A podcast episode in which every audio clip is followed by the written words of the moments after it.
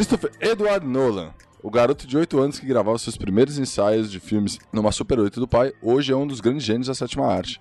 Sim, meus amigos, nós vamos falar do homem que te deixou confuso a cada cena de seus filmes. Eu sou Leonardo Casari e, como sempre, dividindo esse espaço sonoro do podcast, Give Ups. Fala pessoal, só queria dizer o seguinte: tente achar um filme ruim do Nolan e fale miseravelmente. Começou. Também temos com a gente hoje uma mais ou menos fã do Nolan, Sheila Almendros. Olá pessoal, eu tô aqui pra provar pra vocês que o Nolan é o maior anti-spoiler desse mundo. Galera, antes de começar o episódio, como sempre, recadinhos iniciais. A gente tá no Insta e no Twitter. A gente tá começando a usar ainda lá para divulgar os episódios. Se vocês curtem o nosso trabalho, segue a gente, que a gente divulga lá os bastidores, episódios novos. Então, sempre quando se sair episódio, a gente vai colocar lá qual que é o tema. E aí vocês ficam sempre por dentro do que vai rolar. E a gente adora também quando vocês falam com a gente, manda e-mail no legocult.gmail.com. A gente tem um canal no Discord. E lembrando que o link para ele sempre tá no, no, na bio do Insta. Então fala com a gente. A gente começou agora esse podcast e a gente faz com muito carinho. Sempre legal ouvir o feedback de vocês. Então, bora pro episódio. And here we go.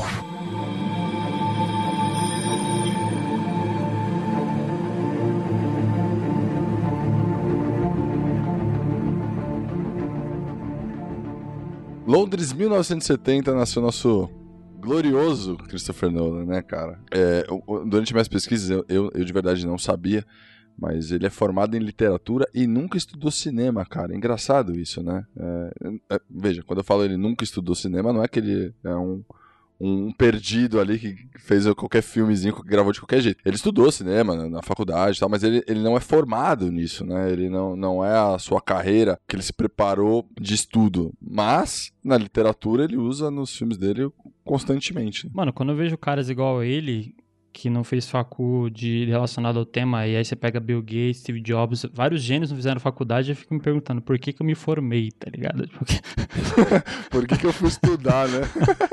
o cara é genial sem estudar cinema, velho. Porra, que... isso é foda, realmente é foda. E só de pensar que ele nunca entrou sequer, sei lá, numa sala de aula para dar uma aula de literatura inglesa, né? Aí que a gente hum, se pergunta né? mesmo sobre o nosso diploma, enfim. É fato. E, cara, é engraçado, né? Ele, ele nunca fez isso, mas ele tem mais conteúdo que muito diretor aí que, pô, todo respeito, mas faz um, o trabalhinho meia boca, né? Ou aquele é, comum para todos, né? O estágio começou aos oito, né? Então. Né? O cara já desde pequeno. Bom, ele também teve uma puta influência boa, né? O pai dele era, era da área de marketing, né? Ele, ele fazia propaganda, publicidade de propaganda, caralho. Então, tipo assim, ele já tava meio que né, dentro desse, desse universo criativo ali dentro da casa dele. É, e é um diretor que, de fato, a gente pode chamar ele de criativo, né? Porque o, o, o trabalho que ele faz, né?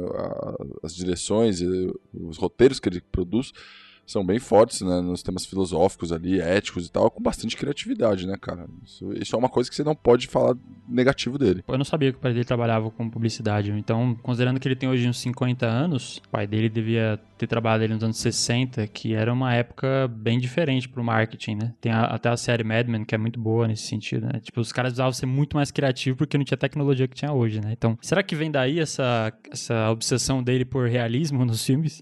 Saca? Tipo... Ah, eu não duvido. Pode ser. Deve pode ser, ser, de casa já. É, uma, uma, referência. Uma coisa que você tem na sua casa, é, essa, esse lado criativo estimula o garoto, né? E, é, e é como a gente falou lá, desde os 6, 7 anos lá, ele já tinha a câmera para ele, para ele gravar os live actions dele com os bonequinhos dele e tal. O cara era super fã de Star Wars, né? Então ele. Um dos filmezinhos que ele gravou era. era live action e era tipo uma pegada meio Star Wars. Então, assim, o moleque tá sendo. Esti... O moleque, né? O tiozão da porra. Mas ele tá sendo estimulado desde criança ali a, ser, a fazer isso, né? Não era nem live action, acho que. É, figure, figure alguma coisa. É, figure falei, action, live action, tô viajando, assim, desculpa. Não é? É isso, isso. Tô, viajei, viajei, desculpa. É, live action naquela época era tipo stop motion, né? Tá ligado?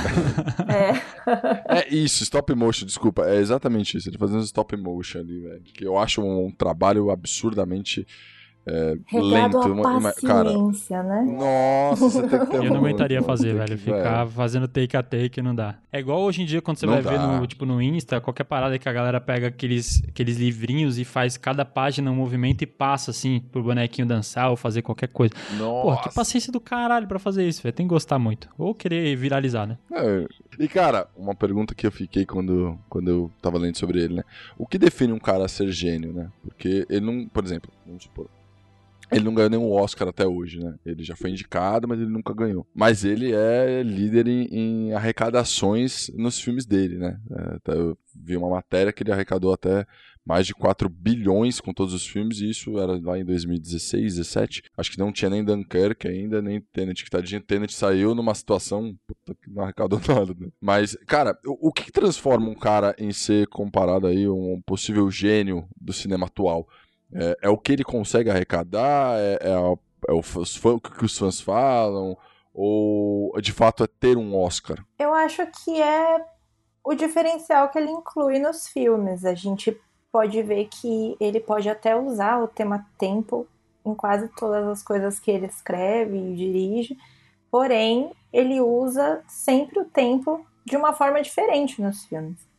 Né? Então, eu acho que é difícil você pegar um filme do Nolan e comparar com um filme, uma obra de um outro diretor. Então, faz com que ele se destaque nisso, porque não não existe nada muito parecido. Não existe nada que lembre os filmes dele. Então, eu acho que isso acaba criando uma certa notoriedade como diretor, porque ele sai na frente fazendo algo único, né? E não necessariamente copia outras obras, né? É, e, e uma coisa que me chamou a atenção, e não só ele, né? Acho que com outros caras que são meio.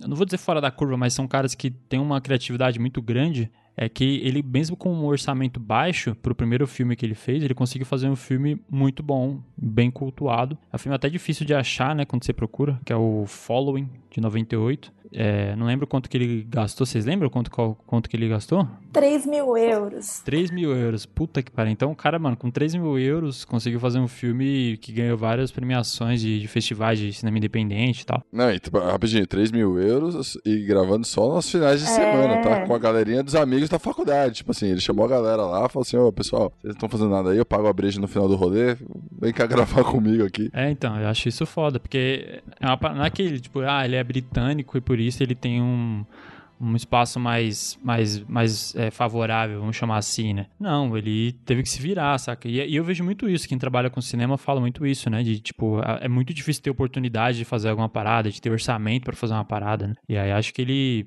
Acho que uma coisa que marca os caras que são talvez gênios é isso, né? O cara, mesmo com baixo orçamento, consegue ter uma história foda e, e executa bem a história, né? Deixa eu só fazer uma correção, é 3 mil libras, não são euros. Falei errado aí. Boa, boa. A conversão da moeda. Na época nem era euro, é verdade. É 98, pode crer. É. Que hoje, se você converter, são quatro carros populares, zero quilômetro brasileiros. Ou seja, muita grana.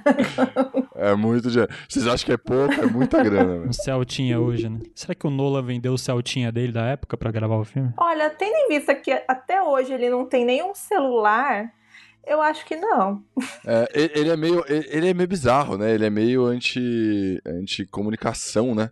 Ele- ele- eu vi uma entrevista dele falando que ele não usa celular porque ele fala que ele, ele fala que lá nos anos 90 e 80 as pessoas não tinham celulares comunicavam. E aí ele vai hoje e a forma de comunicação ele fala, caguei, não vou. Só que, mano, é engraçado, né? Porque a- a- acho que por isso que ele usa muito paradoxo nos filmes dele, né? Porque isso é um paradoxo. É um cara que ama ficção científica, adora usar temas super complexos, e aí, na realidade, não, eu não uso celular, não. Eu tenho aqui um flipzinho que só faz chamada, tá ligado? Mas pensa, ele também não curte colocar muitos efeitos especiais nos filmes dele. Então, talvez ele seja um cara É, isso- analógico, né? É isso que eu ia falar. Aliás, nos filmes dele, tudo que ele pode colocar como analógico, ele, ele põe, né? Aliás, eu tava vendo que na, na- no Interstellar, por exemplo, que é um filme que teoricamente você teria que usar muito CGI, né? Porque é no espaço e tal. Ele tentou usar tudo que ele podia analógico. Por exemplo, as telas que mostravam como se fosse a janela das- da, da espaçonave, elas são telas de LCD que mostram um vídeo. Então, enfim, tipo, ele, tudo que ele pode usar como, como analógico, ele usa, né? É o tiozão que não quer usar tecnologia. Deixa eu me gabar um pouquinho que o Leonardo ele leu essa informação no meu blog, tá? Opa, jabá, já faz o jabá, já faz o jabá. Ó jabá, ó jabá. Momento jabá. Ô, editor, põe aí, musiquinha de momento jabá. Olá, você que está nos ouvindo agora, por favor, abre seu navegador e digite phd em sei lá o que.com. Beijos de luz para você.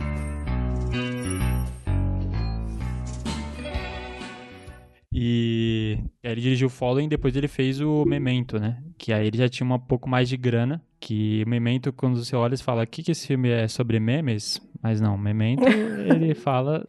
Nossa. É uma... Na verdade, é um... Talvez a palavra que mais fala no filme é condition, né? Que, que ele fala, I have a condition, I have a condition. Condition. Todo mundo fala, porra, eu já sei que você Que tem isso, tá a- ligado? Falou. Ninguém sabe o que que é, né? É só Só condition, você esquece que você tem isso. A gente tá, que tá É. assistindo, não. Ele parece quem é vegano, que tem que falar que é vegano a todo momento, tá ligado? É verdade. Polêmico, hein?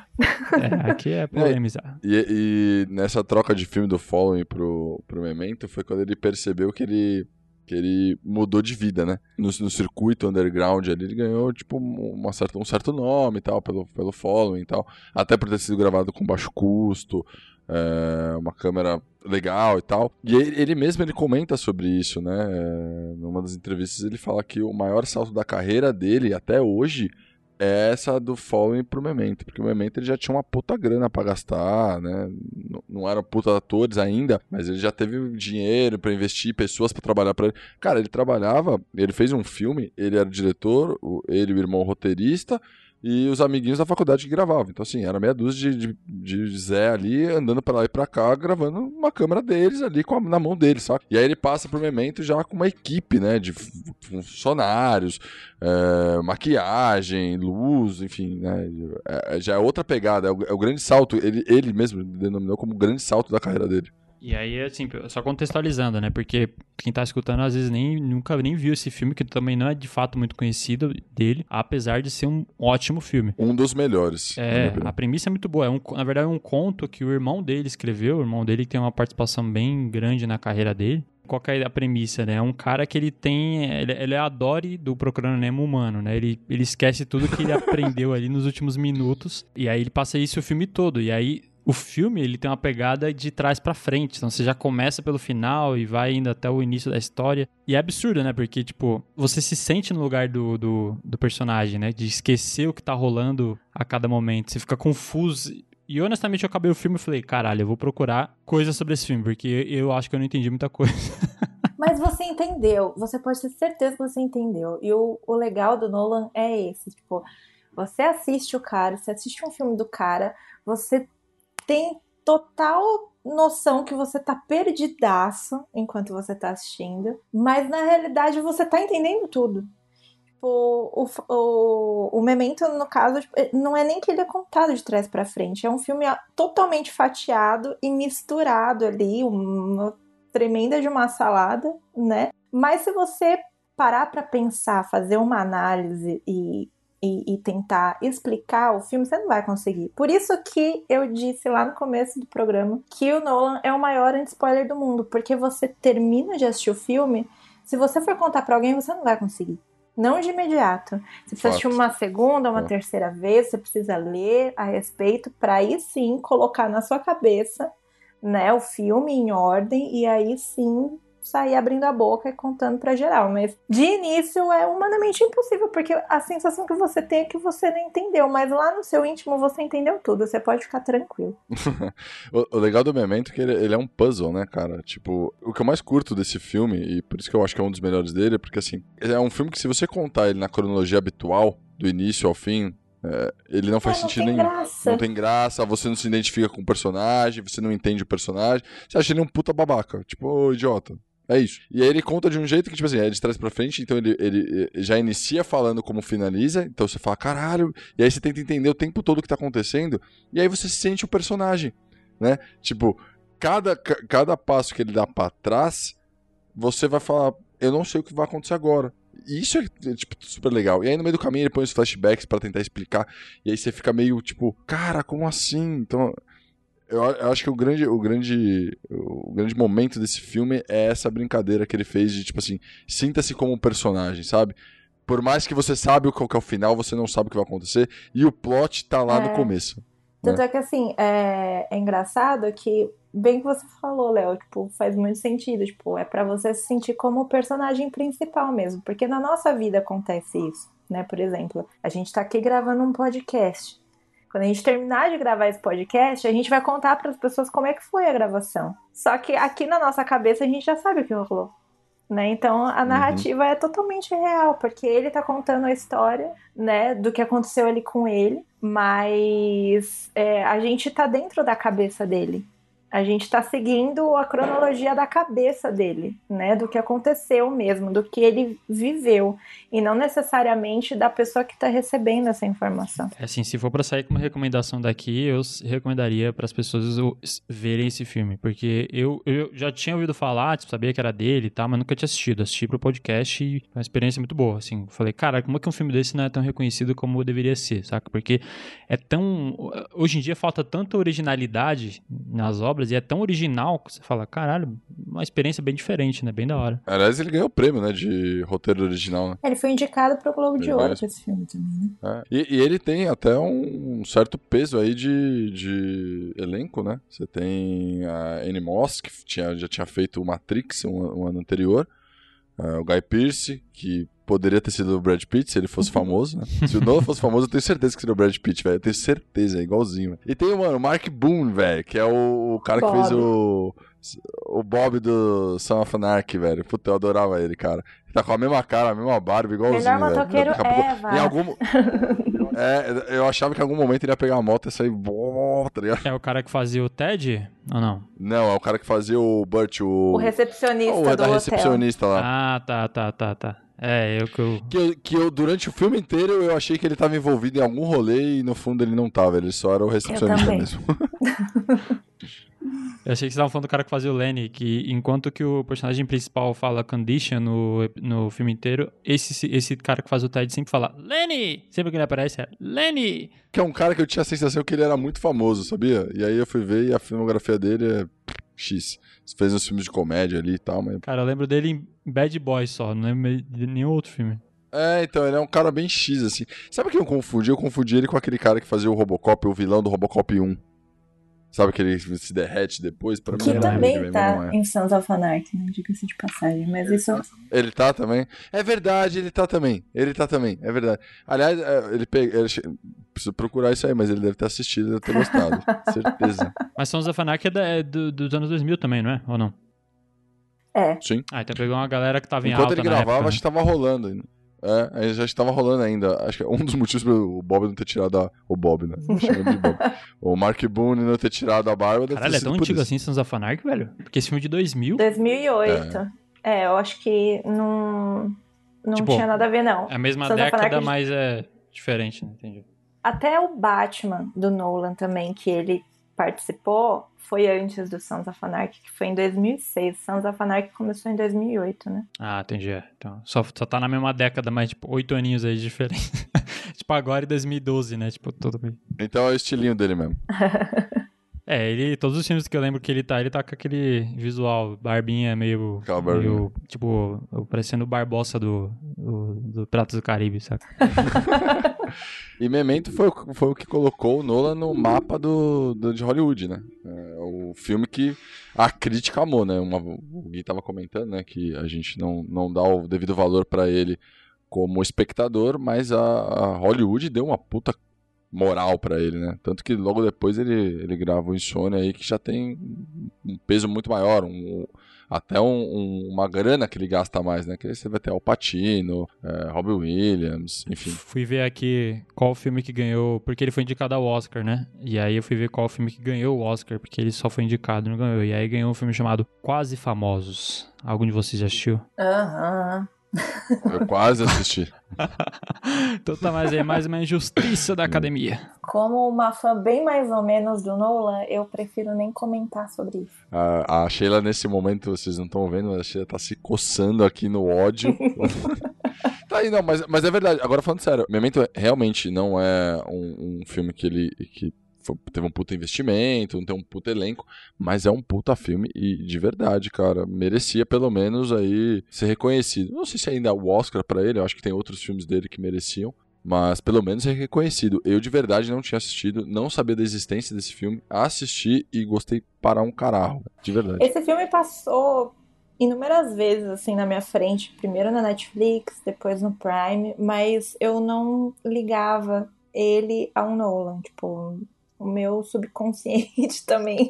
É que o nome não ajuda muito, né? É, em, é. Portu em, português ele virou amnésia, que não tem nada a ver com a história, né? Não é amnésia o que ele tem, mas beleza, eles colocaram o nome lá. É, mas realmente, se você fala assim, oh, assisti o um filme lá, o um Memento, é, eu vou achar que é zoeira. eu não assistiria.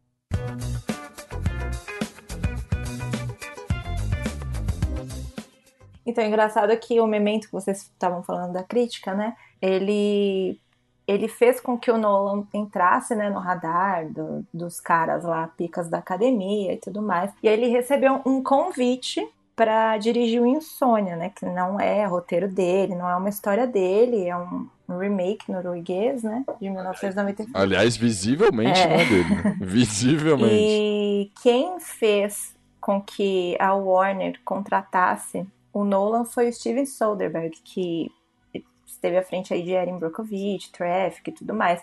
Ele queria o Nolan de qualquer jeito nesse filme e a Warner não queria porque não era um diretor experiente e tudo mais. Aí o Soderbergh foi lá, deu um, um somebody love lá nos diretores da Warner e foi aí que o Nolan conseguiu um prestígio maior ainda da carreira dele por trabalhar com nomes incríveis, né, como Al Pacino, o Pat Adams Robbie lá, Williams. é o Robbie Williams. Aliás, ele transformou o Robbie Williams, porque, porra, se você pensa em Robbie Williams, você vai pensar, sei lá, Jumanji, é, uns Pat papéis Adams, mais é, infantis, Pat Adams, é, tipo, uns papéis mais infantis, né? Uma parada mais tranquila. Nesse Insônia, ele é um serial killer. E, cara, ele, ele tem um diálogo, Al Pacino e Robbie Williams, quando eles se encontram a primeira vez, pra quem não assistiu o filme, né?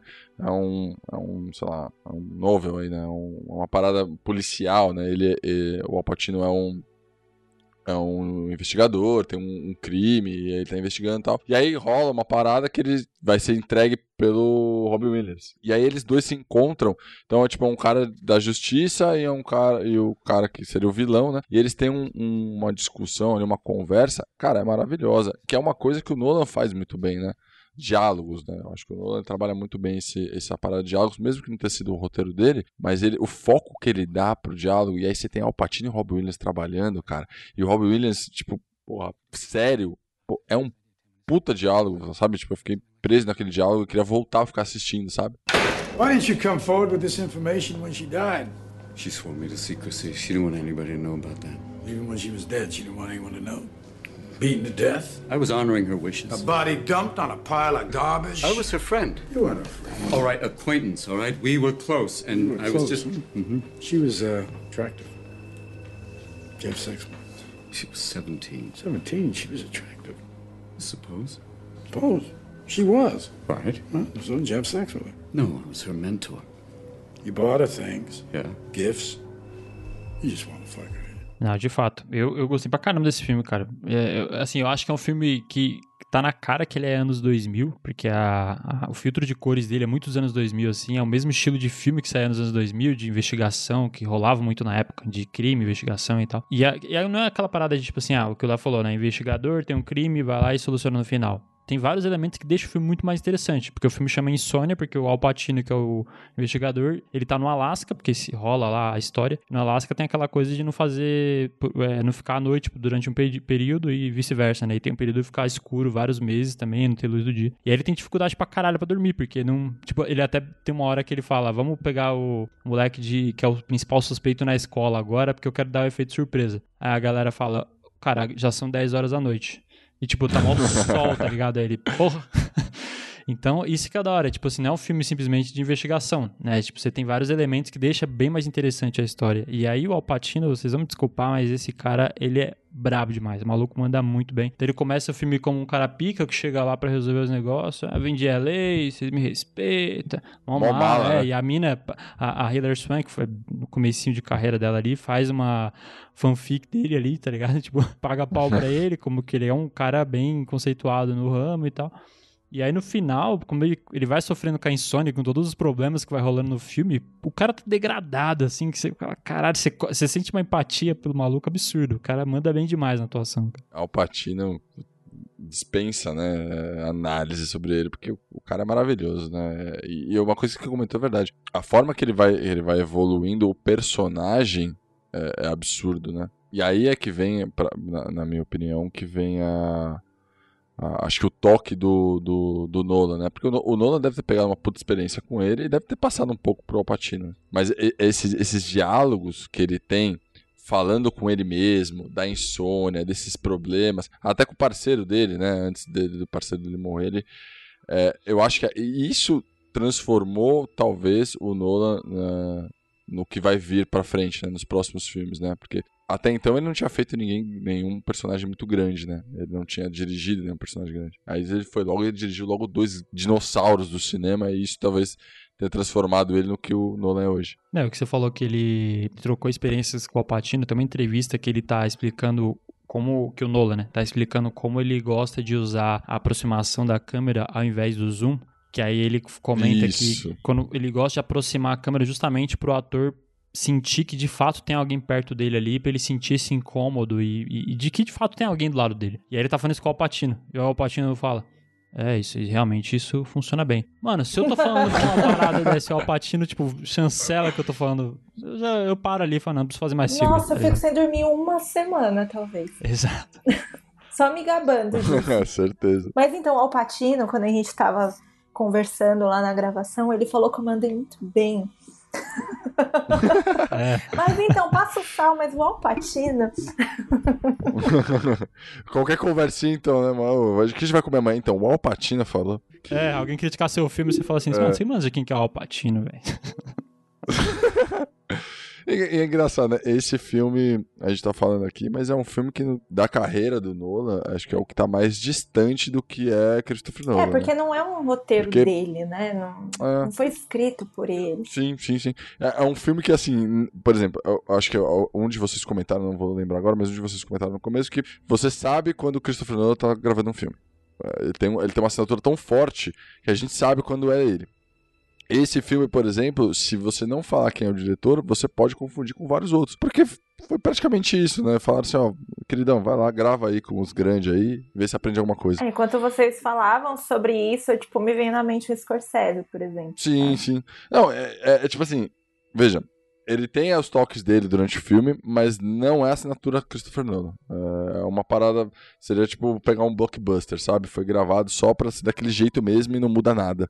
É, ele não teve, acho que, poder criativo, né? Que acho que é o grande diferencial do Nolan hoje. É, é o poder criativo que ele traz para o enredo, para todo o contexto do filme. É, apesar que eu tava lendo sobre o Insônia, e o próprio criador do filme original, né? Desculpa, eu não, não me recordo do nome dele. Ele curtiu muito a versão do Nolan desse filme. Também com o Patino, se ele não curtisse, pelo amor de Deus. Pelo amor de Deus, né, amigo? Se o dono do barraco todo, do Insônia original e tudo mais, ele, ele comentou que o Nolan, apesar de ter. É, respeitado muito a obra original, ele ainda deu um toque sutil de, de criatividade, sabe, para a releitura do filme.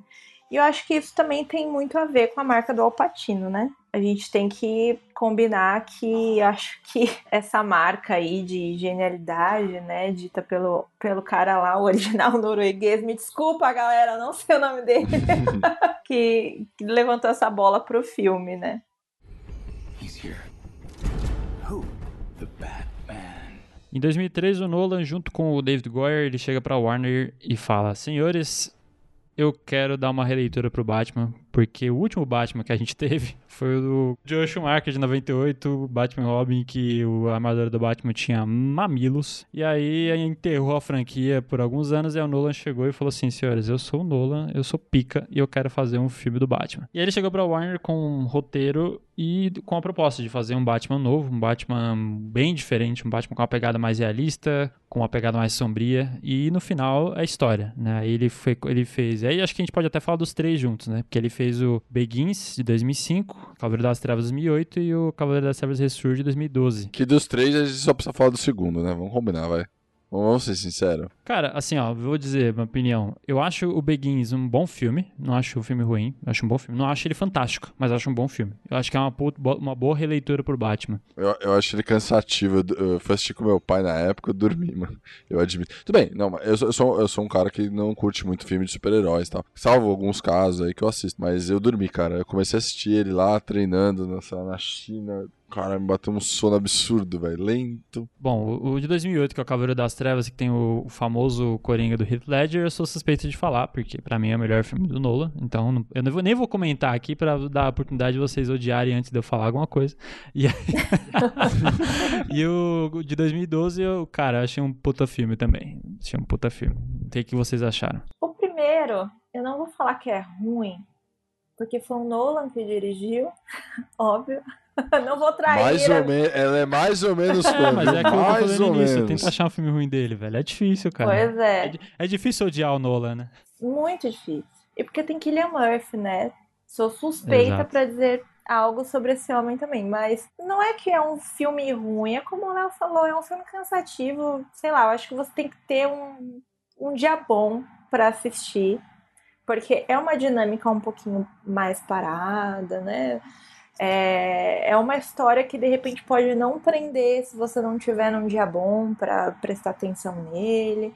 Enfim, não é um filme dispensável não, tá? Porque eu acho que o Nolan ele deu uma humanizada no Batman muito interessante nessa trilogia. Porém, o da trilogia não é o meu preferido também. Mas a, a gente tá brincando aqui, mas assim, é, o que ele fez com o Batman realmente foi, foi inovador foi, é muito bom, tá?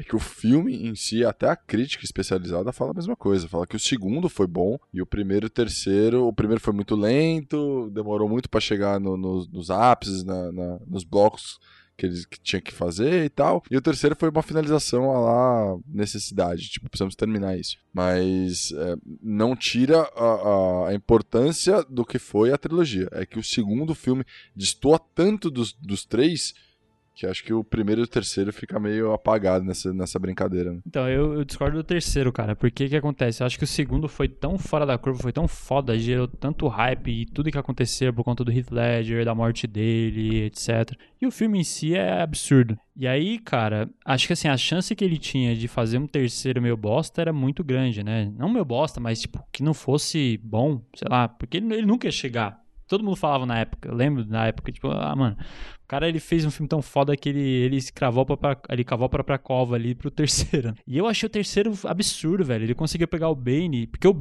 é que não sei se o Léo não curte muito filme de herói, não sei, achei, mas o Bane do, do, dos anos 90 ficou uma parada assim, era um cara bombado, sem cérebro, que ele só tinha pulsa ali, aí do nada ele morre no meio do filme, ele nem fala. E você vai ver o Bane nos quadrinhos, não é. O Bane é um puta do vilão inteligente pra caralho e tal, porque ele une inteligência Tom e força. E aí ele, exato, pegou o Tom Hardy, que é um ótimo ator, e fez um puta do filme, cara. A única parte do filme que caga é a morte da Miranda Tate no final, não sei se vocês lembram. Que até hoje eu não aturo a morte dela. Todo mundo Meu critica Deus. essa porra. Eu não assisti, eu não sei, mas todo mundo fala mal pra cacete. Que aí ela tá no caminhão, ela Tipo, é uma morte tão.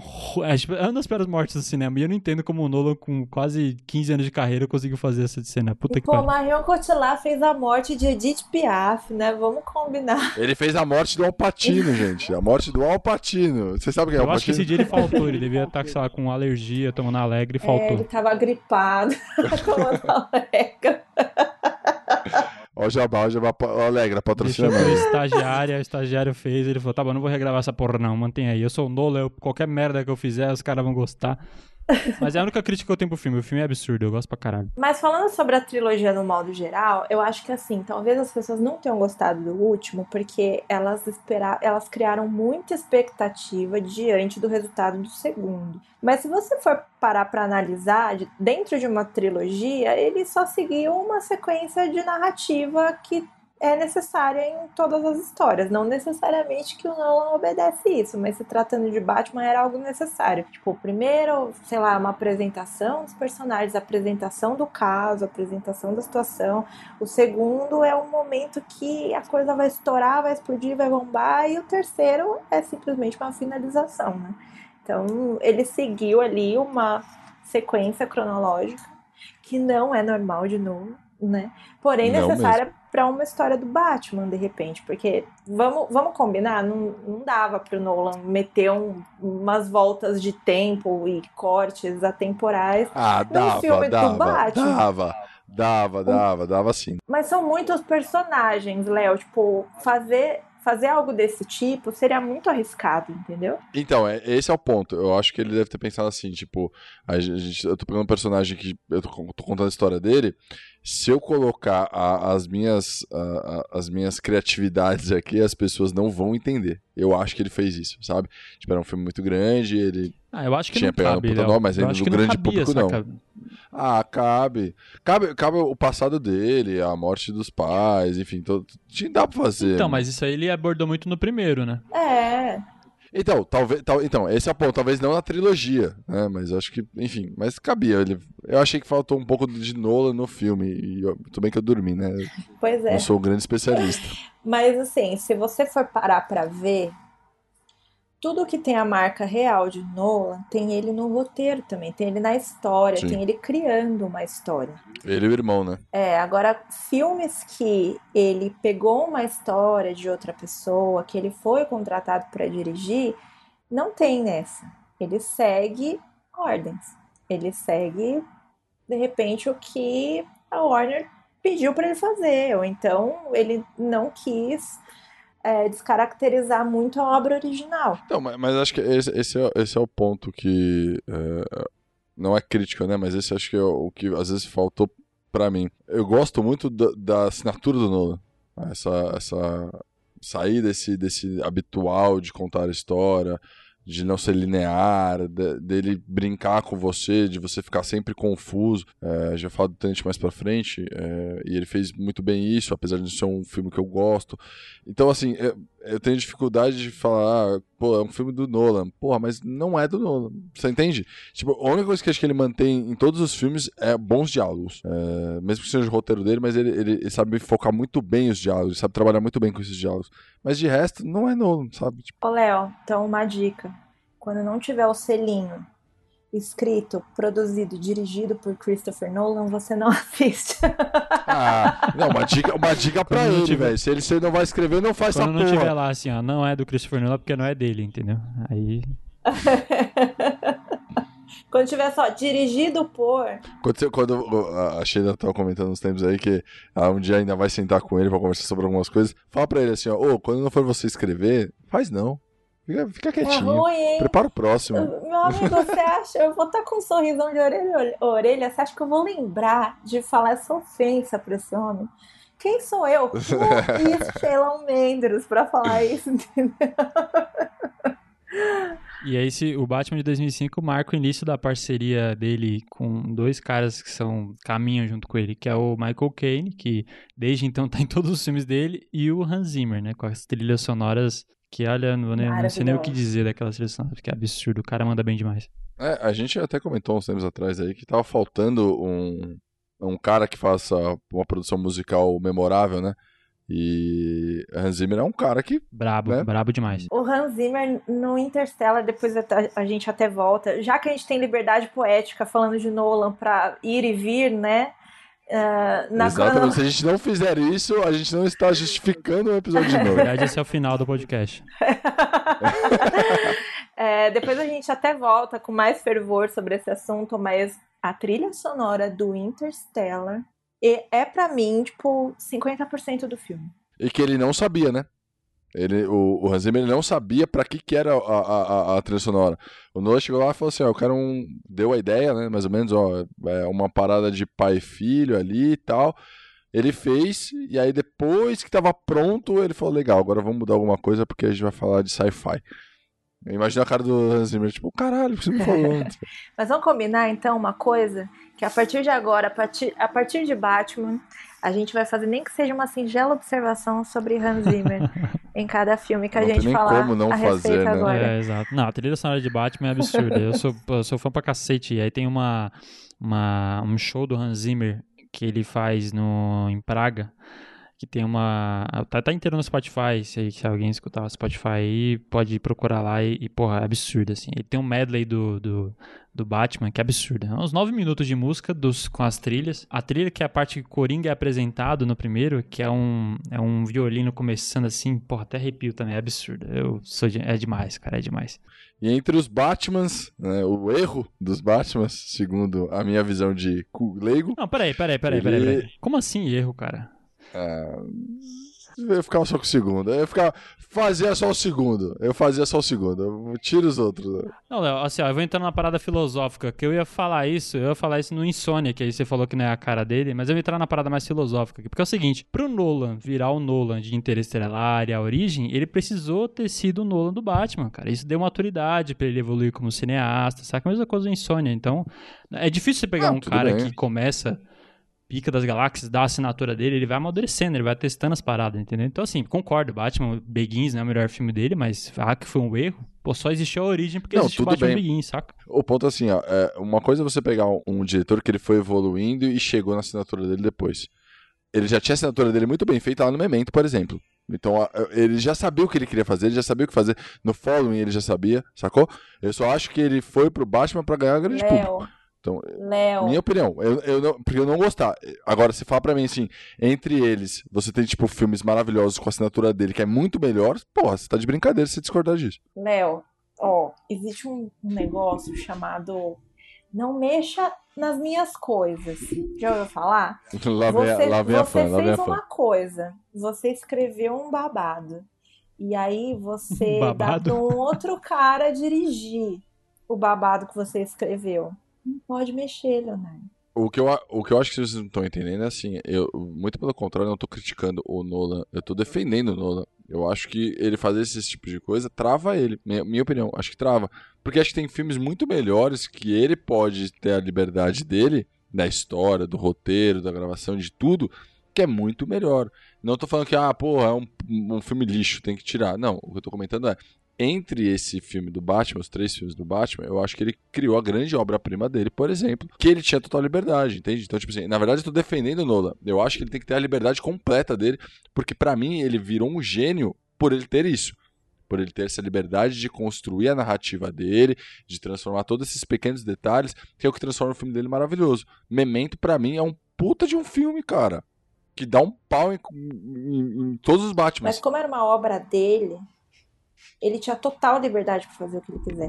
E para você, Então, Xê, mas esse é o ponto. Ele tem que ter essa liberdade, cara. Eu prefiro que ele não faça mais filmes assim, de verdade. vai perder trabalho só porque o Vai Leonardo, sim, digo, vai sim, de- eu tô da zona pedindo. norte de São Paulo não quer, entendeu?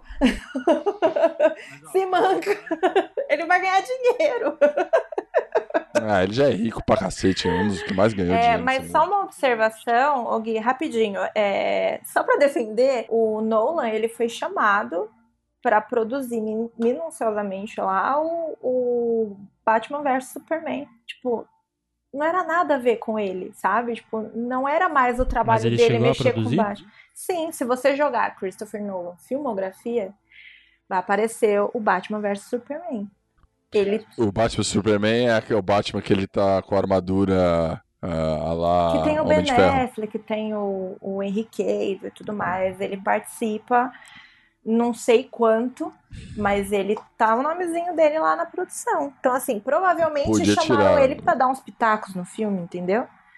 É, eu vou dar uma passada de pano aqui, porque o- se você for ver criativamente, o produtor ele acaba tendo bem menos participação, né? Porque ele é o cara que Sim. vai atrás das coisas, né? O, o executivo geralmente é o que banca, né? E aí o produtor é o cara que vai atrás das paradas. Então o diretor fala, puta, eu preciso aqui de tal coisa, de um figurino, não sei qual seca, o produtor é o cara que. Então, assim, é o que você falou, talvez ele tenha dado uns pitacos e falado pros caras, ó, vai por esse esse caminho, mas aí eu vou dar uma passada de pano, porque o Batman vs Superman é bem ruim, na minha opinião, e acho que. Sim. Eu não espero que ele não, tenha Não, participado n- criativamente daqui.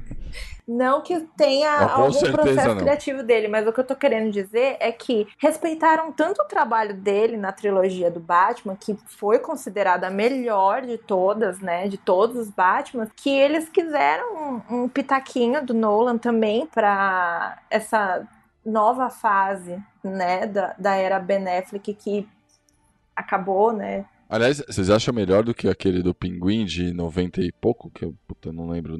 Eu acho assim, os dois têm a sua importância pro momento. Porque o, nos anos 90, pegaram e repaginaram de fato o Batman ali, né, com o Michael Keaton e tal. E o Michael Keaton era um cara que era, puta, ninguém dava nada pro cara pro cara ser um Batman, né? Ele não era um estereótipo de ator foda pra ser o Batman. E aí no final deu super certo, aí fizeram um segundo e tal. Então acho que ambos têm a sua importância. Agora, como filme, eu acho que para mim o do Nolan dá de 10 assim no outro. Mas é gosto, porque para mim ele trouxe uma pegada realista. Tudo que tá aconteceu ali tem uma, uma parada voltada pra realidade, né? Tem tipo o carro do Batman não é um Cadillac com um morcego não, é um tanque pintado de preto, saca? Eu achei isso muito foda. Tipo, trouxe pra meio que realidade, poderia acontecer, né? E aí no, no meio do.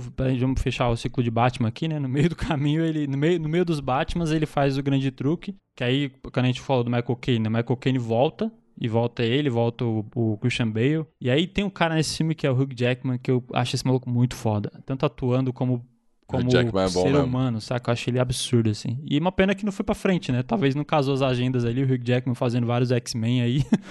não foi pra frente, é, não teve nenhum outro filme, né? Entre eles. Sim, sim, sim. Isso, isso é verdade. E poderia, né? Caberia sim. muito bem. O grande truque é a história de dois ilusionistas, né? Eles começam juntos a carreira.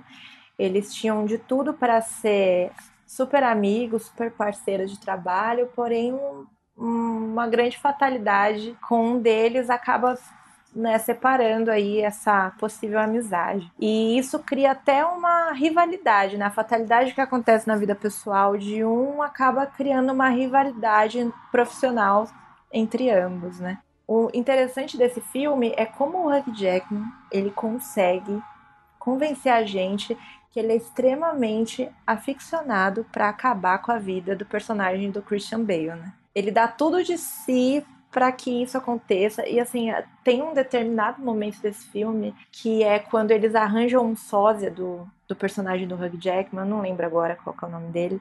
E ele interpretando o sósia dele é muito genial. É, é, muito gostoso de assistir. Eu acho que rola uma parada nesse filme que é, que é de como você ter um cara ali, um rival, às vezes faz você dar o seu melhor. Por exemplo, vai, eu gosto bastante de futebol, então você tem aí o Messi e o Cristiano Ronaldo. Acho que eles não seriam quem eles são hoje se não tivesse um outro ali. Porque tá sempre um ganhando mais, e aí o cara quer superar. Só que os caras no filme levam isso pro extremo, né? Tipo, eles assim, eles. A vida deles é superar o outro. E eles fazem isso a ponto de esquecer da própria vida, né? Então eles não, não levam a vida dele na plenitude. Você imagina, por exemplo, vai, aqui vai rolar spoiler, filme já antigo, quem não assistiu ainda não assistiu, então foda-se.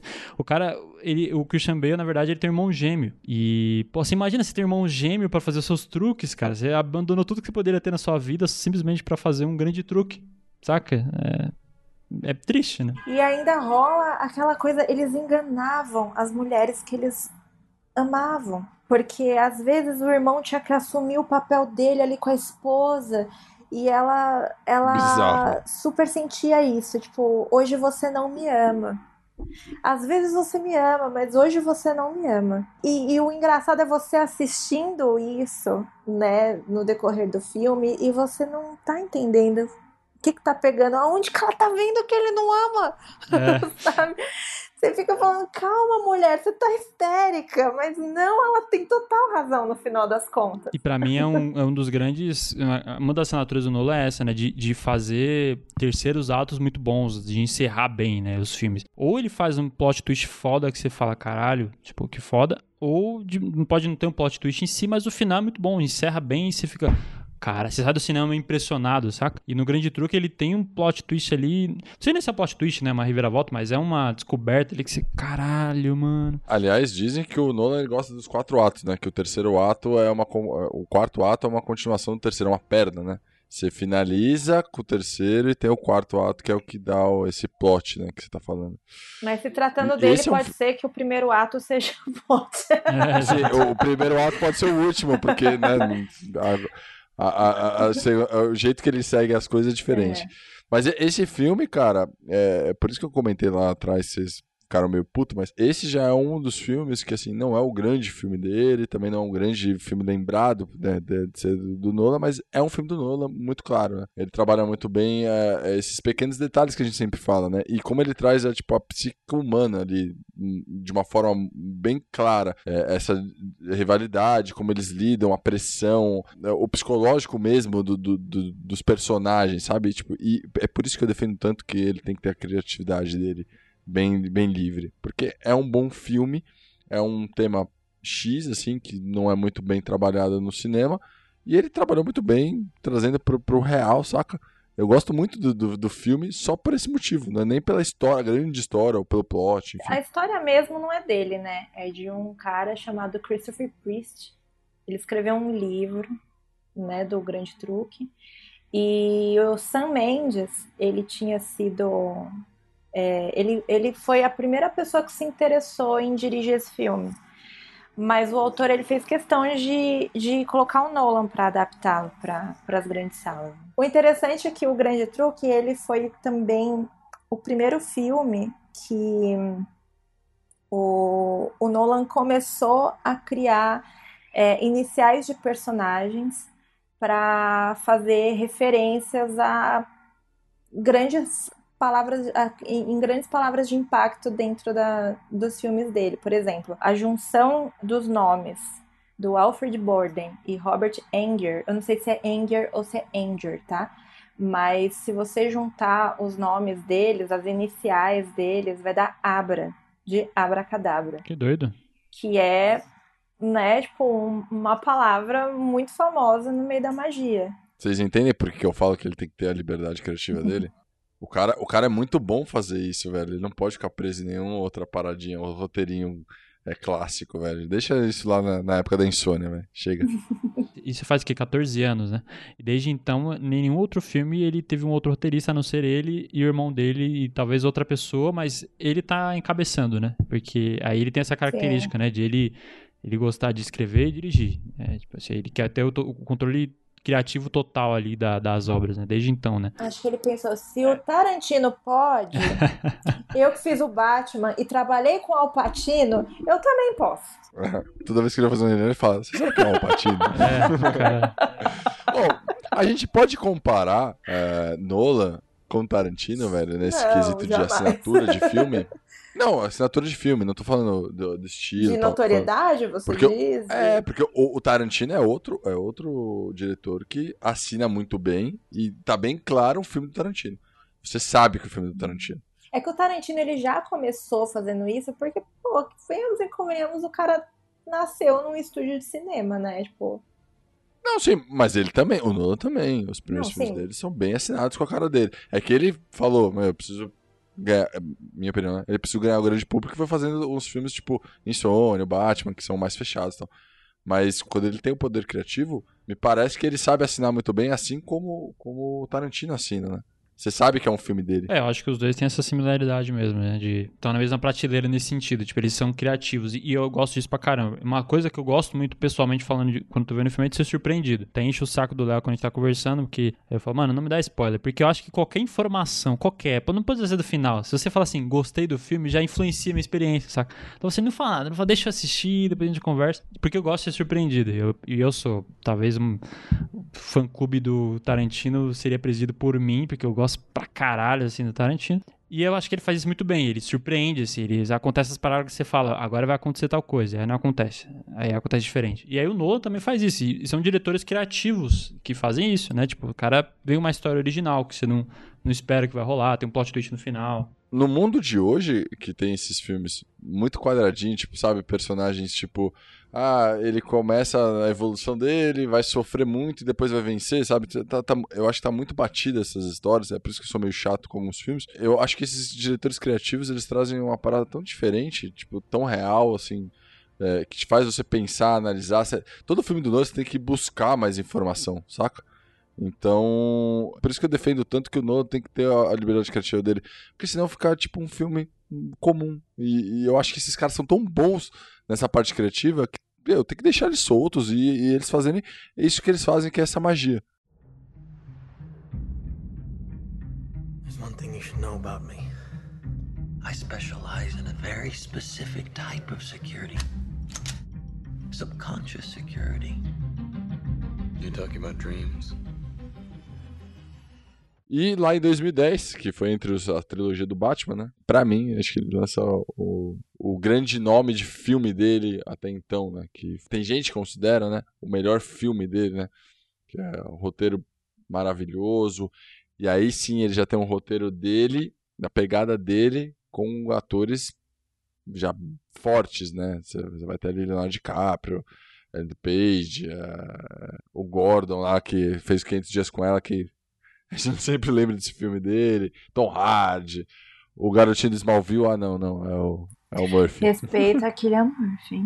Oh, ele não parece, fala a verdade, ele não parece o cara que fez o, o Smallville, velho. Ele poderia fazer uma nova versão de Smallville, um reboot. Hoje em dia, não. Hoje em dia ele já tá um senhorzinho grisalho. Ah, hoje não, mas, mas nesse, nesse filme ele não tá com carinha, olha lá, ele é igualzinho, velho. Cillian Murphy, eu gosto pra caralho dele. Não sei se ele... Eu, eu, acho que ele tem uma cara meio de psicopata, assim. Não sei se ele ficaria bem como um Smallville, porque Smallville é tipo uma malhação, né? Ah, não, mas ele tem a carinha. Isso mano, porque o Guilherme, olha, ele tem uma opinião muito apurada que eu aplaudo de pé sobre Killian Murphy. Ele, isso que ele, ele nem assistiu o Peaky Blinders. Ele nem assistiu o Peaky Blinders e ele já sabe que o cara é um arregaço. Não, mas isso é verdade. De fato, ele, ele é o ator cl claro pra Peaky Blinders, mano. Ele é... Ele é bem psicopata, a cara dele. No, no Peaky Blinders ele tem que ser bem psicopata mesmo. É, pra mim ele tem muita cara, porque eu lembro dele naquele filme do que é num avião, que eu não me lembro o nome agora, que é com a Rachel McAdams lá, que ele é meio psicopata também. Eu lembro dele no Batman, que ele faz o espantalho, que ele também é meio doidão, ele é um psiquiatra psicopata. É, no Dunkirk ele não tem um papel vilão, mas ele também tem uma carinha, né? E na Origem também, é. Na Origem ele faz um cara meio Mauricinho ali, que sei lá, pra mim não encaixa, mano. Pra mim ele, é cara, ele tem uma cara de. Psicopata. Que vai fazer com um crime em qualquer momento, saca? Vai, vai, é, isso é fato. Isso é mas é você pode ver que ele entra na onda dos caras. Então, assim, ele é um Mauricinho, mas. Né, topa um desafio. Sim. Cara, agora Mauricinho revelei minha idade, né? Ninguém fala Mauricinho mais, né, velho? Puta que não, pariu, não. mano. É que também aqui, aqui, você que está ouvindo, você está ouvindo três dinossauros, né? Não, veja não é bem. é mais novinho, vamos combinar. Também não, né? Dinossauro já foi o episódio de Jurassic Park, nós somos jovens senhores. Meu amigo, pela falta de cabelo seu aí, velho, você tá Jurassic Park do. Mas do, eu já nasci careca. Clássico. Cara.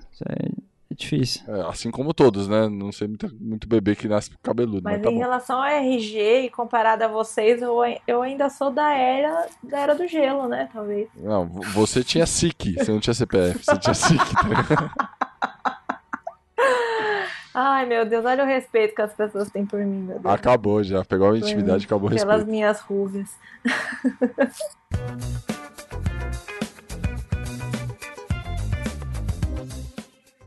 Cara, mas a origem, assim, eu, eu acho que de fato é um dos melhores filmes dele. Talvez, para mim, só perca pro Batman, porque eu sou um grande fã. Meu pai amado. Mas assim, eu tenho consciência que tecnicamente a origem é melhor.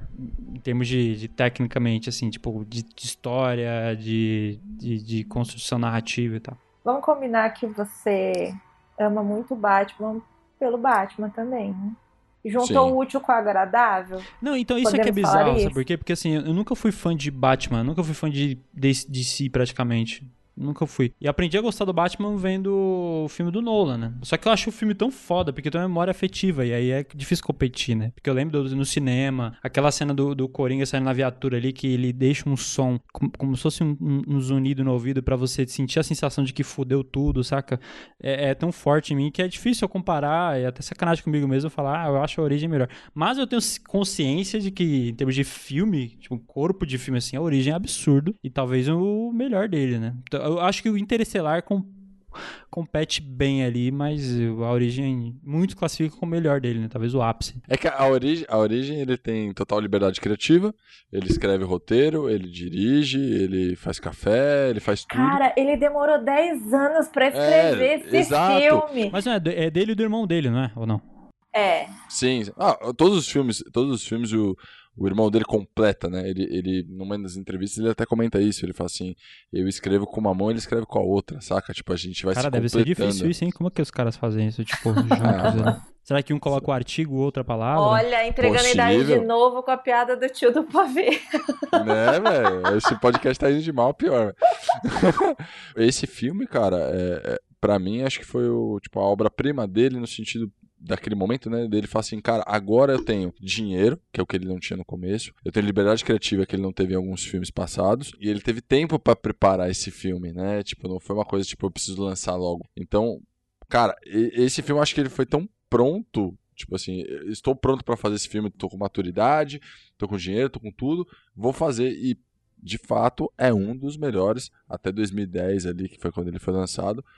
Na, na filmografia do Nolan, pra mim foi o, ápice dele. É, a história do- da origem surgiu na cabecinha do Nolan quando ele ainda era novinho, né? Com 16 anos, parece. Que ele teve uma sequência de sonhos e, e acordava de repente. E aí ele ficou intrigado com a forma como ele voltava a dormir. Assim, tipo, ele sonhava, ele acordava. E aí, quando ele voltava a dormir, ele tinha consciência que ele estava sonhando de novo.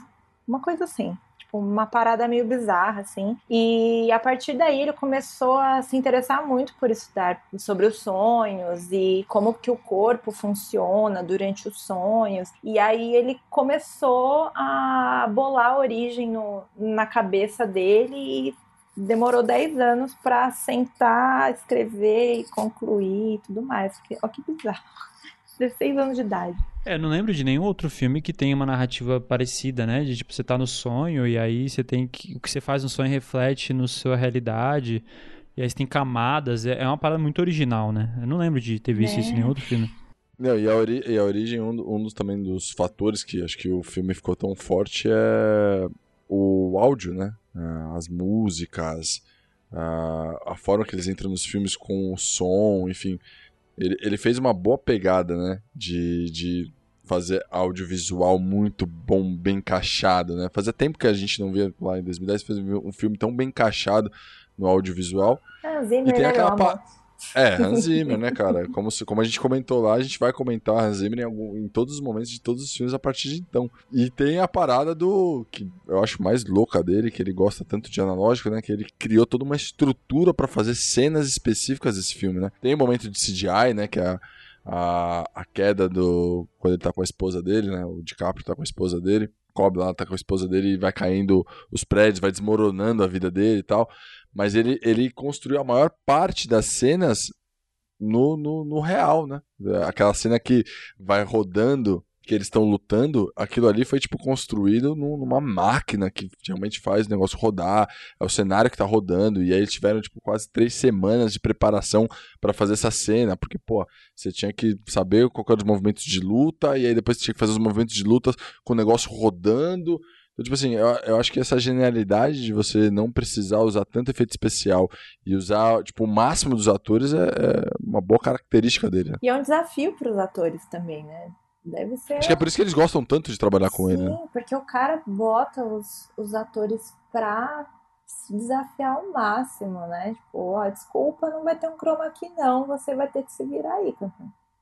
Você quer ganhar um Oscar, então você que lute. E muito pelo contrário, as pessoas acham que ele não usa tecnologia, a tecnologia ele usa, né? As câmeras que ele usa tá com tecnologia, aquela de, de movimento, de ficar presa num ambiente, é, mesmo trepidando, enfim, ele usa a tecnologia, ele só não usa o digital.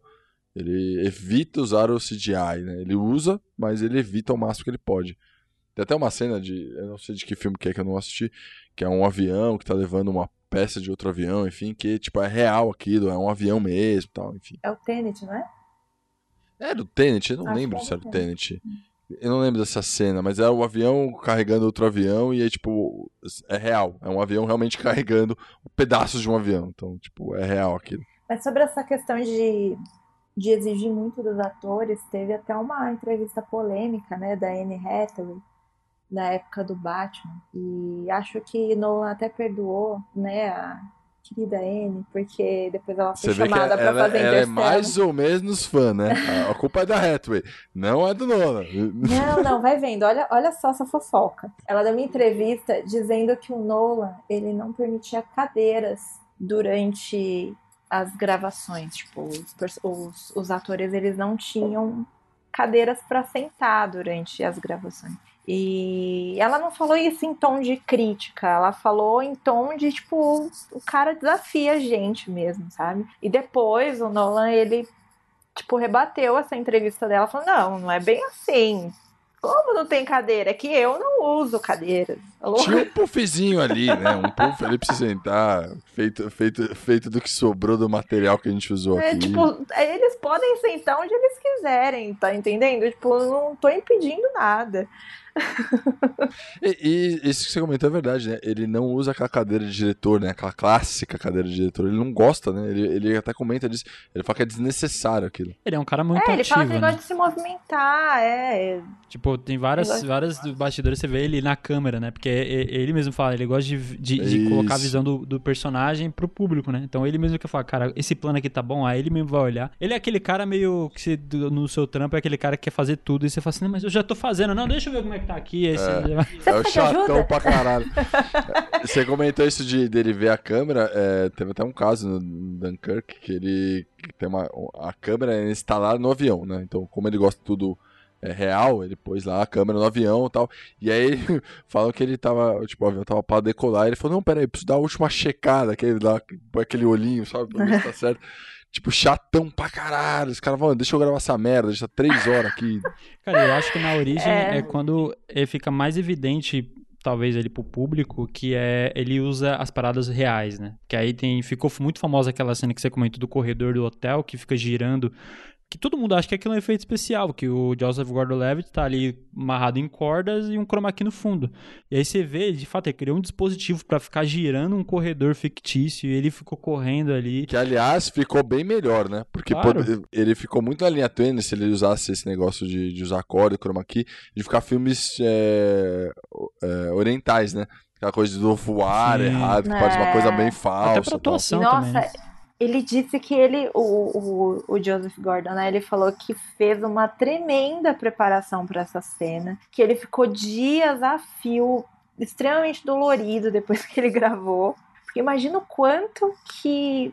Nossa, e fora que eles devem ter passado horas gravando aquilo, fazendo milhares de vezes a mesma coisa, né? Ele se preparou tanto, tanto, tanto, que aí depois ele foi escrever cartões, igual no No 500 dias com ela. Porque, mano, toda vez. A gente comentou sobre isso no, no, num dos episódios e é verdade.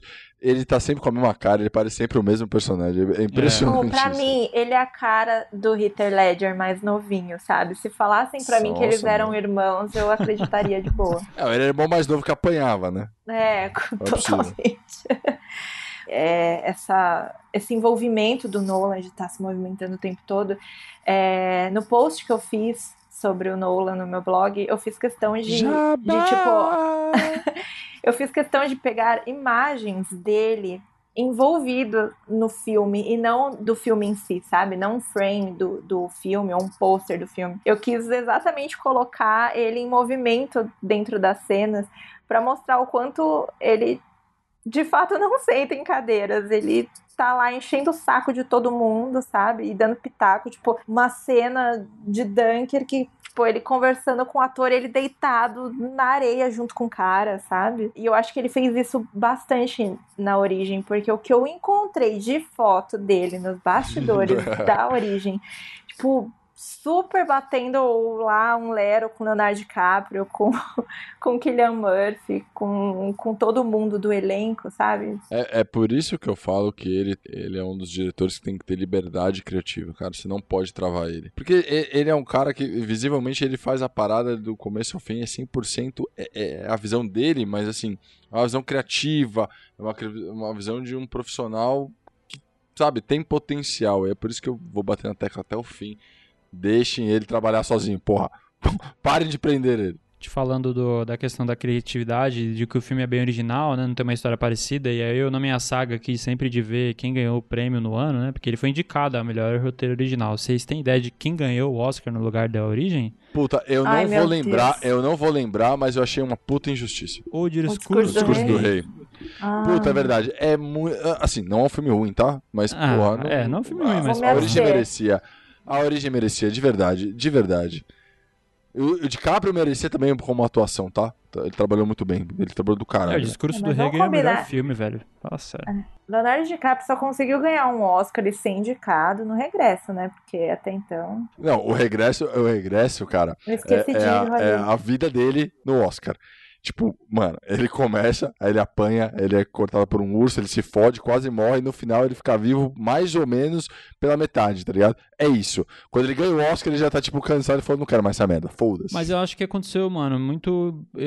E a galera comentou, eu concordo, de que ele foi mais indicado pela história em si do que pelo filme e o regresso em si, saca? Tipo, porque ele era pra ter ganhado em outros filmes, né? Acho que uma hora falaram, tá É. bom, já virou, tipo, virou meme até. né? Ah, mas vocês, acham, mas vocês acharam ruim a atuação dele? Eu achei uma puta É. Não, atuação não, mesmo no só tô dizendo assim, tipo, ele já, já tinha que ter ganho, ganho saca? Chega uma hora que Ah, ficou sim, sim, isso é insustentável, eu acho, e falaram, tá bom, dá Oscar pra esse filho da puta aí. Mas você comentou aí do, do filme, de, de fato, é, não se compara à origem, tá? É, é um bom filme, não é ruim, mas não se compara à origem, desculpa. E falando de Leonardo DiCaprio e a origem, temos duas coisas aí, né? Duas observações muito importantes. Leonardo DiCaprio, ele foi um cara que trabalhou junto com Nolan na construção do personagem dele ali no roteiro. Tipo, o próprio Nolan falou que o Leonardo DiCaprio ele foi fundamental para a construção do personagem dele durante a produção do filme. Aí o Leonardo DiCaprio vai lá e fala em entrevista que não entendeu o final. ele, ele tava bem envolvido, né? Esse tava bem envolvido. Esse daí, cara, é aquele cara que vai pro bar, tá ligado? No, no projeto da escola, do, da faculdade. Ele vai pro bar e chega no final, ele só pega o que tá escrito, saca?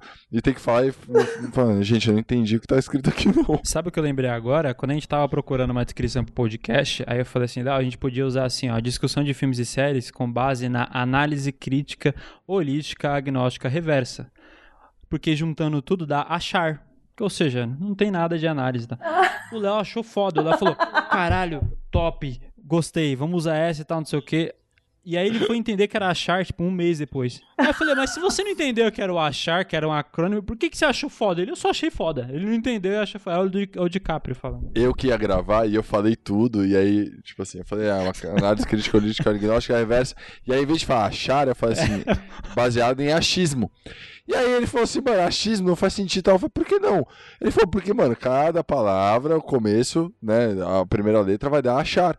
Eu falei, caralho, entendi, faz sentido. Ele falou, mas você achou foda e não sabia? Eu falei, mano, eu achei foda a ideia. Não o que você tá querendo dizer essa. Ou seja, essa, é mal essa, de esse Leonardo. tangram. O cara fez um puta tangram lá, velho, porra. Memento.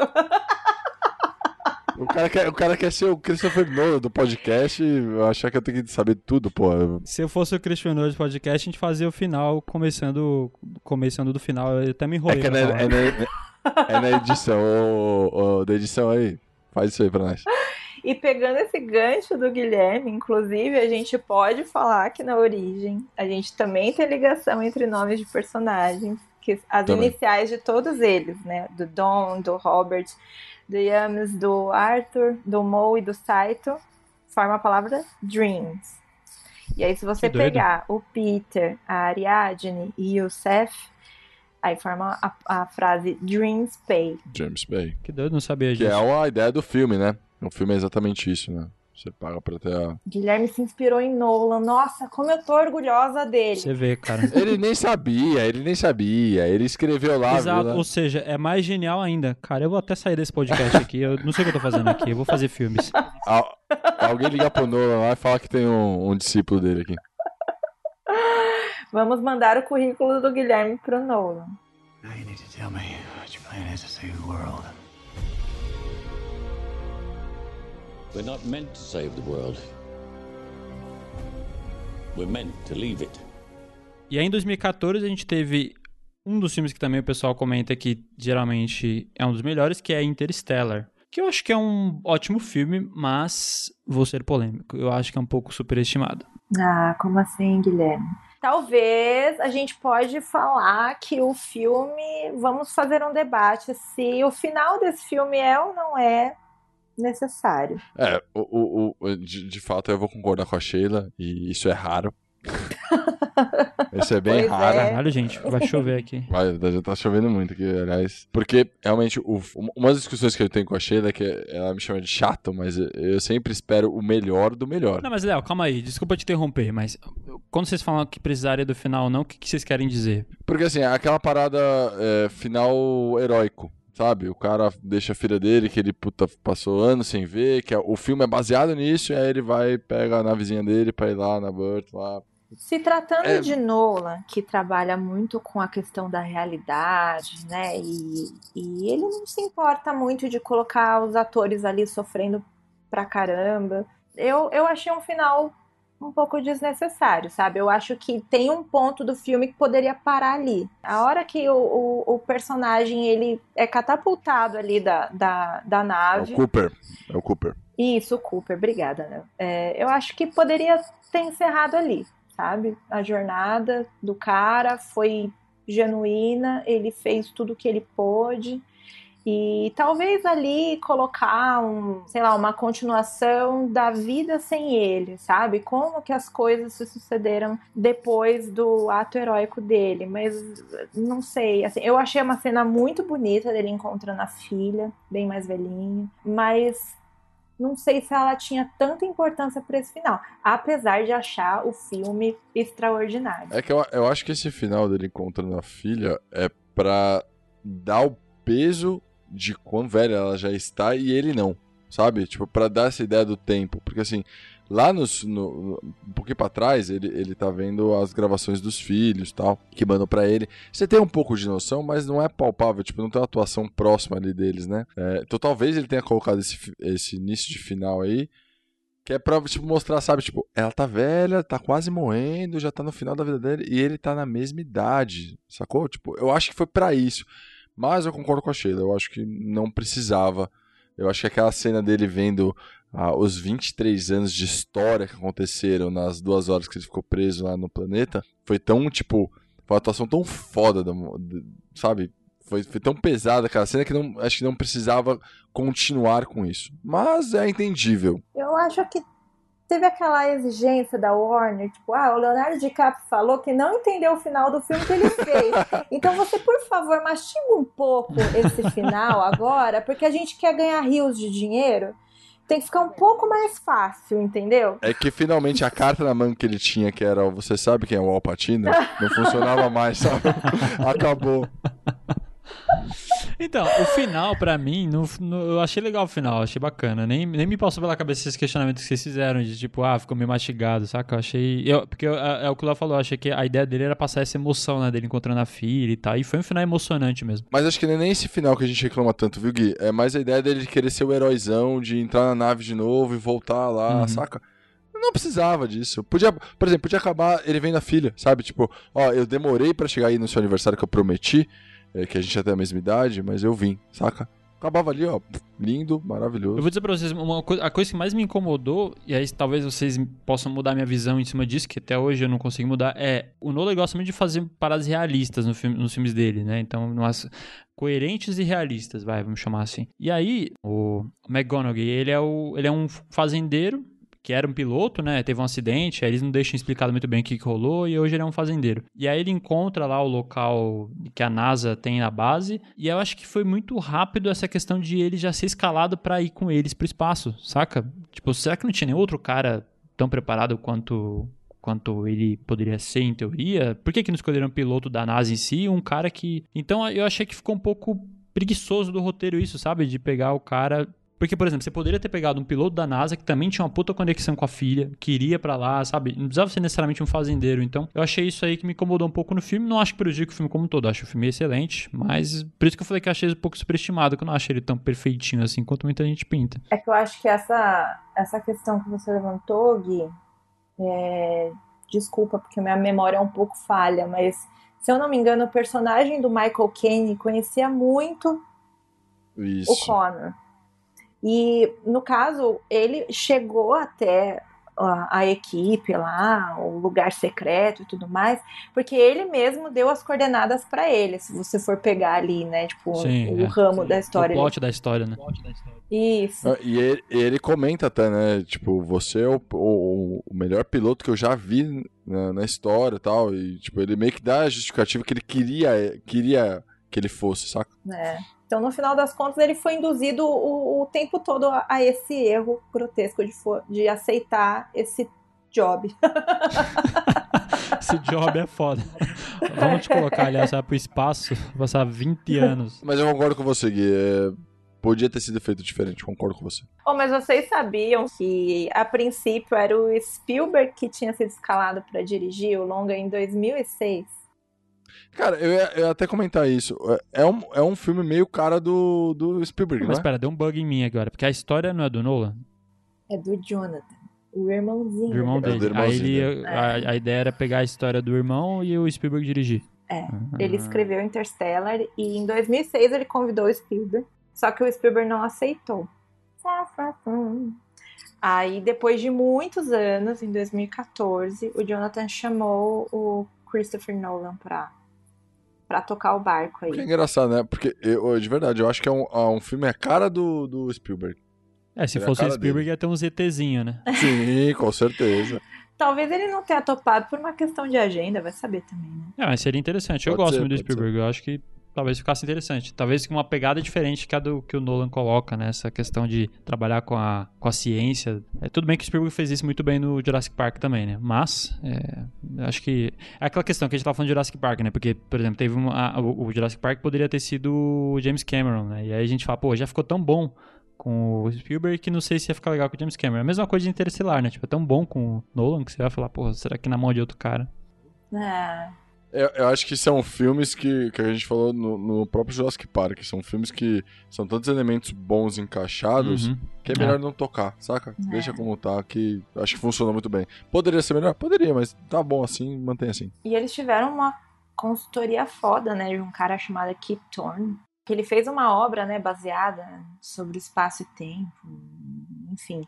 E aí eles entrelaçaram essas questões familiares, que eu acho que é até inédito, né, em um filme do Nolan, acho que tirando o, o, grande truque, que tinha levemente ali, né, um apego dos personagens por suas esposas e tudo mais. Eu acho que ele nunca tinha feito algo tão incisivo com essa questão familiar, né, tipo, do apego de pai filha e, e vice-versa. Enfim, eu acho que foi uma sacada genial, sabe? É, apesar do final, eu amo muito Interstellar. É um bom filme. Esse, isso que você comentou é verdade. Esse, esse, ele é matemático e físico, se eu não estiver enganado. E ele escreveu um, como seria a relatividade de tempo é, em alguns determinados pontos do espaço, né? Tipo, dentro do, do buraco negro, enfim. Essa relatividade de tempo que a gente tem aqui, que a gente vive na Terra e como seria no espaço. E ela é uma teoria, tipo, válida. Os físicos ac acreditam muito nela. Achei uma teoria porque, enfim, ninguém foi lá ver isso, né? Mas é uma teoria válida e tal. E, e, eles pegaram e, tipo, levaram ao pé da letra tudo que o cara escreveu. Tanto que o cara até participa em comentários, né? Ele fala, ó, oh, isso aqui teria assim, assado tal. Funcionaria dessa forma. Eles tiveram que mudar algumas coisas, porque é, dentro do roteiro tinha uma parada que era muito longe do que era a realidade, eles deram uma modificada e tal. O que é muito legal do Nolan é isso, né? Que ele, ele, ele vai na realidade até onde a gente não conhece, né? Que é um, era um elemento novo que ele tinha trabalhado. Apesar de ter trabalhado com sonhos e tal, mas era um elemento possível, né? Então ele foi trabalhar com uma pessoa que confirmasse isso. Ah, e ficou tão foda, né, o trabalho, que tão, usam isso para é, estudos reais de como que seria o buraco negro, né? Porque ele pegou uma teoria e colocou isso no filme e ficou tão foda que os caras estão usando isso como se fosse simulações de que poderia ser na, na realidade, saca? É um trabalho absurdo, absurdo. Mais uma vez a sétima arte indo lá fazer os, os cientistas, né? Os, os matemáticos Exatamente. trabalharem. É. E falando sobre essa coisa de sentimentalidade, né, que o Interstellar traz muito, eu acho que duas coisas são muito importantes, né, nesse, nesse quesito para levar para o espectador essa, esse sentimento, né, e tudo mais. Primeiro, um poema de Dylan Thomas, que o Michael Caine interpreta durante o filme, que se chama Do Not Go Gentle into That Good Night. Que eu não lembro exatamente o, o ponto do filme que esse poema aparece, mas é, ele tem uma carga emocional tão pesada que, cara, eu acho que o coração mais peludo sente um nó na garganta ali, viu? Quando, principalmente com aquela voz embalada do Michael Caine, que é uma delícia a voz daquele senhor. E a né? trilha, né? Isso, exatamente. Era esse outro ponto que eu ia puxar agora, Gui. Quem é mesmo? Fala aí. Hans Zimmer fazendo a melhor trilha sonora dos últimos tempos em Interstellar. Tipo, Sem esse- nem saber o que ele tava fazendo, né? Isso que Nossa. é, é mais bizarro, cara.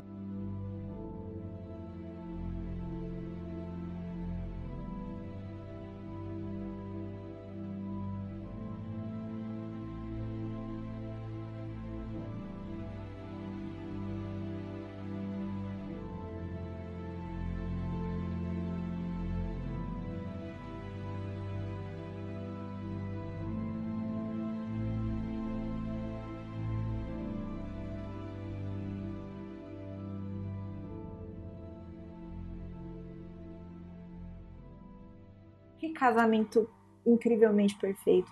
Nossa, eu amo Nolan, desculpa. Ela é mais ou menos fã, tá, gente? Mais ou menos. A mulher dele vai ficar com ciúmes depois dessa declaração.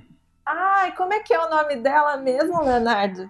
Eu não farei essa piada, de verdade. O nome dela, eu não farei. O nome dela é Emma e o sobrenome é, é Thomas. Eu não, eu não farei a piada. Como é que é, eu, eu Leonardo, o me dela? recuso. Não, não, eu me recuso a acabar com a integridade desse podcast que já está bem Já falida. né? não existe Eu falo o integridade. nome e você fala o sobrenome, pode ser?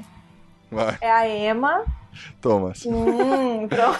Se um dia, se um dia ele agredir ela, vai ser difícil. é só- é, vai, vai parecer piada, uma coisa tão séria. A gente não pode deixar essa mulher passar batido porque ela participou de todas as produções do marido dela, desde o comecinho, gente. Olha que Que a gente não comentou, mas ela também é uma peça muito fundamental nos filmes do, do, do Nolan, né? Dos irmãos aí, né?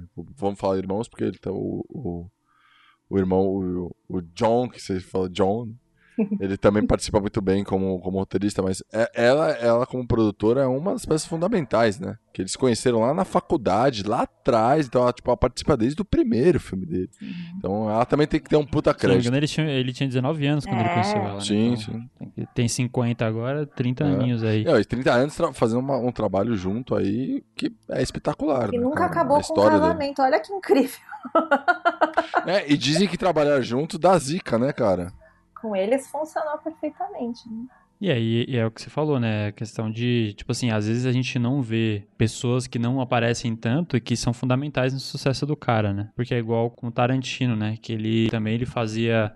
A, todos os filmes dele tinha a, a produção e a edição da a Sally, que era era a grande parceira do Tarantino, infelizmente já não está aqui. Mas enfim, era uma parceirona dele que ele fazia os filmes. Que aí o último filme dela foi o Bastardos Inglórios, se não estou muito enganado. E aí depois de então, muita gente notou uma mudança ali, porque ela pegava muito o Tarantino e trazia ele pra realidade. Falava assim, você tá indo muito, saca? Tipo, e aí é uma- era uma parceria que equilibrava bem, né? E aí desde então mudou. Então ele, acho que é aquela questão, puta, a gente não fala do. Ninguém ouve falar do irmão do Nolan. Eu não sabia até fazer podcast, por exemplo, da esposa dele. E são pessoas fundamentais ali pro cara aparecer, saca? E, e é uma- um, um dos problemas da. talvez da academia, né? A gente dá muito. Não sei se é da academia ou nossa, né? Por não pesquisar sobre isso e tal. A gente não dá grande importância para pessoas que fazem os detalhes acontecerem, né? Porque ele, ele faz um puta filme, ele é um puta diretor, ninguém tá falando isso. Mas o casamento dele com as peças de fora é que faz ele se transformar num cara tão grande. Ele sozinho, ele é bom, mas ele talvez não chegaria a esse ápice dele hoje se não fosse a esposa dele, se não fosse o irmão dele, se não fosse o Hans Zimmer, se não fosse a- a- as produções, por, quem tá por fora, enfim, né? A gente não dá esse grande valor, né? Where are we going? Dunkirk. I'm not going back. There's no hiding from this sun. We have a job to do. E depois de Interestelar veio qual? Veio o Tenet já, né? Ou não? Não, Dunkirk, velho. Dunkirk. Dunkirk. Dunkirk que é, eu, eu particularmente adoro filmes. Eu e, e aí Hollywood, né, pelo jeito, né? Porque o que tem de filme de guerra, cara, é impressionante. É uma temática né? que dá é. para fazer muita coisa, né? Já se passaram 70, 80 anos cara, e a academia guerra. gosta muito também, né? Porque é. sai um filme de guerra, bota indicação. É, exato. Não, mas, é, mas é, é verdade isso. É, faz 70, 80 anos da, da Segunda Guerra Mundial, mais de 100 anos da Primeira Guerra Mundial. E são temas que ainda funcionam muito bem, né? É uma parada que parece que não bate, não fica batida, né? Agora sim, uma, uma pergunta que eu te faço. Você estava comentando da questão da criativa dele. Você acha que no Dunkirk, que ele está tratando uma história que já foi vista em muitos, né? Tanto livro, quanto filme, quanto jogos, etc. Ele conseguiu ser inventivo ali? Eu, eu acho que ele trouxe uma narrativa que é o que ele gosta de uma parada diferente, assim. Ele conta três histórias em uma só momentos diferentes, é, é uma sequência diferente. Tipo, por exemplo, a gente até comentou isso, eu e a Sheila. Na praia se passa por semanas, o avião se passa por horas e no barco se passa por dias, saca? Mais uma vez o tempo aí presente, né? É, então, ele trabalha muito bem o tempo. E uma coisa que ele, ele, ele sempre trabalhou muito bem, que é os diálogos. Nesse filme não tem tantos diálogos. Por exemplo, na praia se mal, mal se fala. Ninguém né? Fala uma coisa né? outra. É, uma, uma coisa ou outra ali. Mas os pequenos diálogos que tem são diálogos importantes, fortes. Então, assim, é, eu acho que Dunkirk ele ainda continua muito bem assinado como o Nolan, saca? Não é o melhor filme dele, não é a melhor assinatura dele, mas eu acho que Dunkirk ele ainda mandou muito bem. É, e ele foi, né, inclusive, na praia onde aconteceu a evacuação durante a Segunda Guerra né, a, a, o governo municipal lá de Dunkirk também, tipo, eles até criaram um departamento de cinema para dar um suporte ali pro Nolan durante para não contar também uma história errada, né? Exatamente, é, é porque não, não tinha nem cabimento fazer, sei lá, numa praia da Califórnia. Vocês sabem isso, mas essa história da essa, a Primeira e Segunda Guerra Mundial foi tão importante na história da humanidade que realmente você contar a história real deles, por mais que tenha uma romantizada e tal, mas tem uma galera que, tipo, realmente leva a sério isso, você não pode contar errado essa história. É, tanto, tanto que você não pode contar histórias dos vilões, vamos chamar de vilões, né? Você não pode contar a história dos vilões de uma forma errada porque, bom, vocês estão vendo aí hoje em dia, no mundo de hoje, tem gente acreditando em terra plana, né? Então, vamos contar a história. O holocausto não existiu, tá ok? É, o holocausto foi uma mentira. Não, vamos contar a história real. Então, tipo assim, principalmente na Europa, cara, que é onde foi, acho que o grande ápice da guerra, eles têm uma parada muito séria com isso, de você contar uma história, tipo, mais próximo da realidade, pra você não, não cagar no, no, nos fatos. Tanto é que o Nolan, pra não errar, ele não criou personagens que não existem. Ele colocou pessoas reais mesmo, tipo, todas aquelas pessoas que a gente vê no filme, elas realmente existiram. Romantizadas, mas existem, né? Não sei bem se foram romantizadas não, viu, o Léo, tipo, eu tava lendo que ele foi muito, como posso dizer, muito fiel as histórias contadas pelos veteranos, sabe? Tipo, pelos veteranos, pelas famílias dos veteranos, em, em relação ah, àqueles aqueles determinados momentos que ele usou na narrativa, sabe? Que já é um pouco romantizado, né? Veja, a pessoa quando conta história, isso né, historiadores sempre falam, né? Que é difícil você determinar que a história aconteceu daquela, exatamente daquela forma, porque ela é contada por pessoas que já passaram por uma situação e elas têm uma visão sobre a situação. É diferente de quem está vendo de fora e está analisando as pessoas. Então, quando você se analisa, você sempre vai ver o seu melhor. Saca? É que eu acho que, cara, quando você vai falar da guerra, você acaba sempre romantizando. Eu, uma vez eu vi um meme, que aí o meme me fez ter reflexões e falei, caralho, o que, que eu tô fazendo na minha vida que eu estou tendo reflexões filosóficas com o meme? Muito o errado. Meme, né? O meme era: é, as pessoas pegam o pior momento da vida do soldado e transformam em jogo, em filmes, caralho. Aí eu fiquei pensando, falei, Caralho, é verdade. O cara lá no campo de batalha podendo ser morto a qualquer momento, gente morrendo, tudo quanto é lado, cheiro de desgramento, sujo, lama, ele tendo que matar pessoas que ele nem conhece. E aí as pessoas transformam em jogos, em filmes, e você fica lá, é, fudido, não sei o quê. E é uma brisa isso, né? Tipo assim, é o que o é. lá falou, né? O cara que é o veterano ali, tem poucos, eu acho, imagino, vivos, né, da Segunda Guerra, faz muito tempo, né? Se tiver alguém ainda, mas é, muito pô, poucos, os caras deve ser foda ver, né? Porque deve dar um gatilho fudido ali do que aconteceu com ele, né? O próprio cara do Vietnã, por exemplo, que vai ter Sim, vários vivos, né? Os veteranos, é absurdo, né? É um pior momento da vida do cara ali, velho. Mas eu falo que foi romantizada, porque assim, se você pega a história do. Eu não vou lembrar o nome do personagem, mas é o do barco. É ele, o filho dele E tem um amiguinho do filho dele lá que, tipo, se fode, bate a cabeça e tal, não sei o quê. Então, tipo assim, tudo isso é meio romantizado. Você não tem como ter certeza que aquilo aconteceu daquela forma. Porque o cara foi, tipo, puta patriota, né? Tô no meio do caminho, mas eu vou seguir, eu vou continuar. Você tá com um cara que, que pode ser um inimigo ou pode ser um amigo que você não sabe direito quem que é quem e tal. Então, assim, foi romantizado no sentido de, tipo, é uma história contada para ser bonita, tá ligado? Tipo, por mais que tenha os seus apelos ali de, de, da problemática, ela é romantizada, saca? Mas é, aparentemente, realmente, o que você falou é verdade. Ele seguiu o máximo possível do que foi contado pelo, por quem participou, por quem estava lá de fato. E essa é a característica dele também, né? De manter esse realismo, essa coerência e tudo mais. Eu, assim, eu achei um, eu acho um bom filme. É o que eu falei no início e vou sempre repetir. Não acho que tem filme ruim do Nolan, saca? Mas eu acho que talvez seja o mais comunzão dele, assim. Eu terminei de assistir. Honestamente, não é um filme que me marcou por personagens, pela história. Eu acabei falando, ah, é um bom filme, mas não me marcou, sabe? Mais comum que Batman? Acho que sim, cara. Eu tô saindo a partir de agora, gente. Muito obrigado. Um abraço pra vocês. Sheila, obrigado. Vamos lá, Sheila. A gente continua aqui. Uma coisa que eu sempre indico para as pessoas que que eu converso sobre Dunkirk, né, é para elas assistirem esse filme uh, no mesmo dia ou numa mesma semana que o, o Destino de uma Nação, do Joey Wright. Né? Hour, né? Porque são histórias que se casam, né? Tipo, é, no Destino de uma Nação você acompanha é, esse mesmo momento nas mãos ali do Churchill, né? Tipo, você vê ali quais foram as decisões do Churchill em relação a esse momento da história, né? Como que ele preparou toda a evacuação, como que ele é, conseguiu a ajuda dos Estados Unidos para fazer isso. E aí vem o, o Nolan e, e, conta exatamente o que estava pegando naquela praia naquele momento e como que eles conseguiram fazer todo o processo ali liderado pelo Churchill e tudo mais. Foi uma junção, né? Foi uma união de forças ali na história para que realmente os moleques conseguissem ser resgatados. E isso que você falou é uma, uma pura verdade. Você é um filme que não foi preparado. Os dois filmes, né? São momentos diferentes, não foram preparados para isso, visões diferentes, diretores diferentes, mas eles são complementares. Se você assistir, por exemplo, Darkest Hour primeiro, que conta a história do início do Churchill, como ele chegou ao poder e, e até, até a Esse história de Dunkirk. De Dunkirk né? É, e aí você vai assistir Dunkirk, que conta o pós. Cara, é realmente é complementar apesar de ser completamente diferente. E que é o Gary Oldman, né, que faz o Destino uma Nação, que é a atuação absurda, né? O cara é. mandou muito bem. E é, por não sei se foi coincidência ou não, mas os dois filmes saíram no mesmo ano, né? Você até falou pra assistir junto, mas os dois são de 2017, né? Saíram. Acho que foi o ano. Não, foi o ano seguinte, não foi?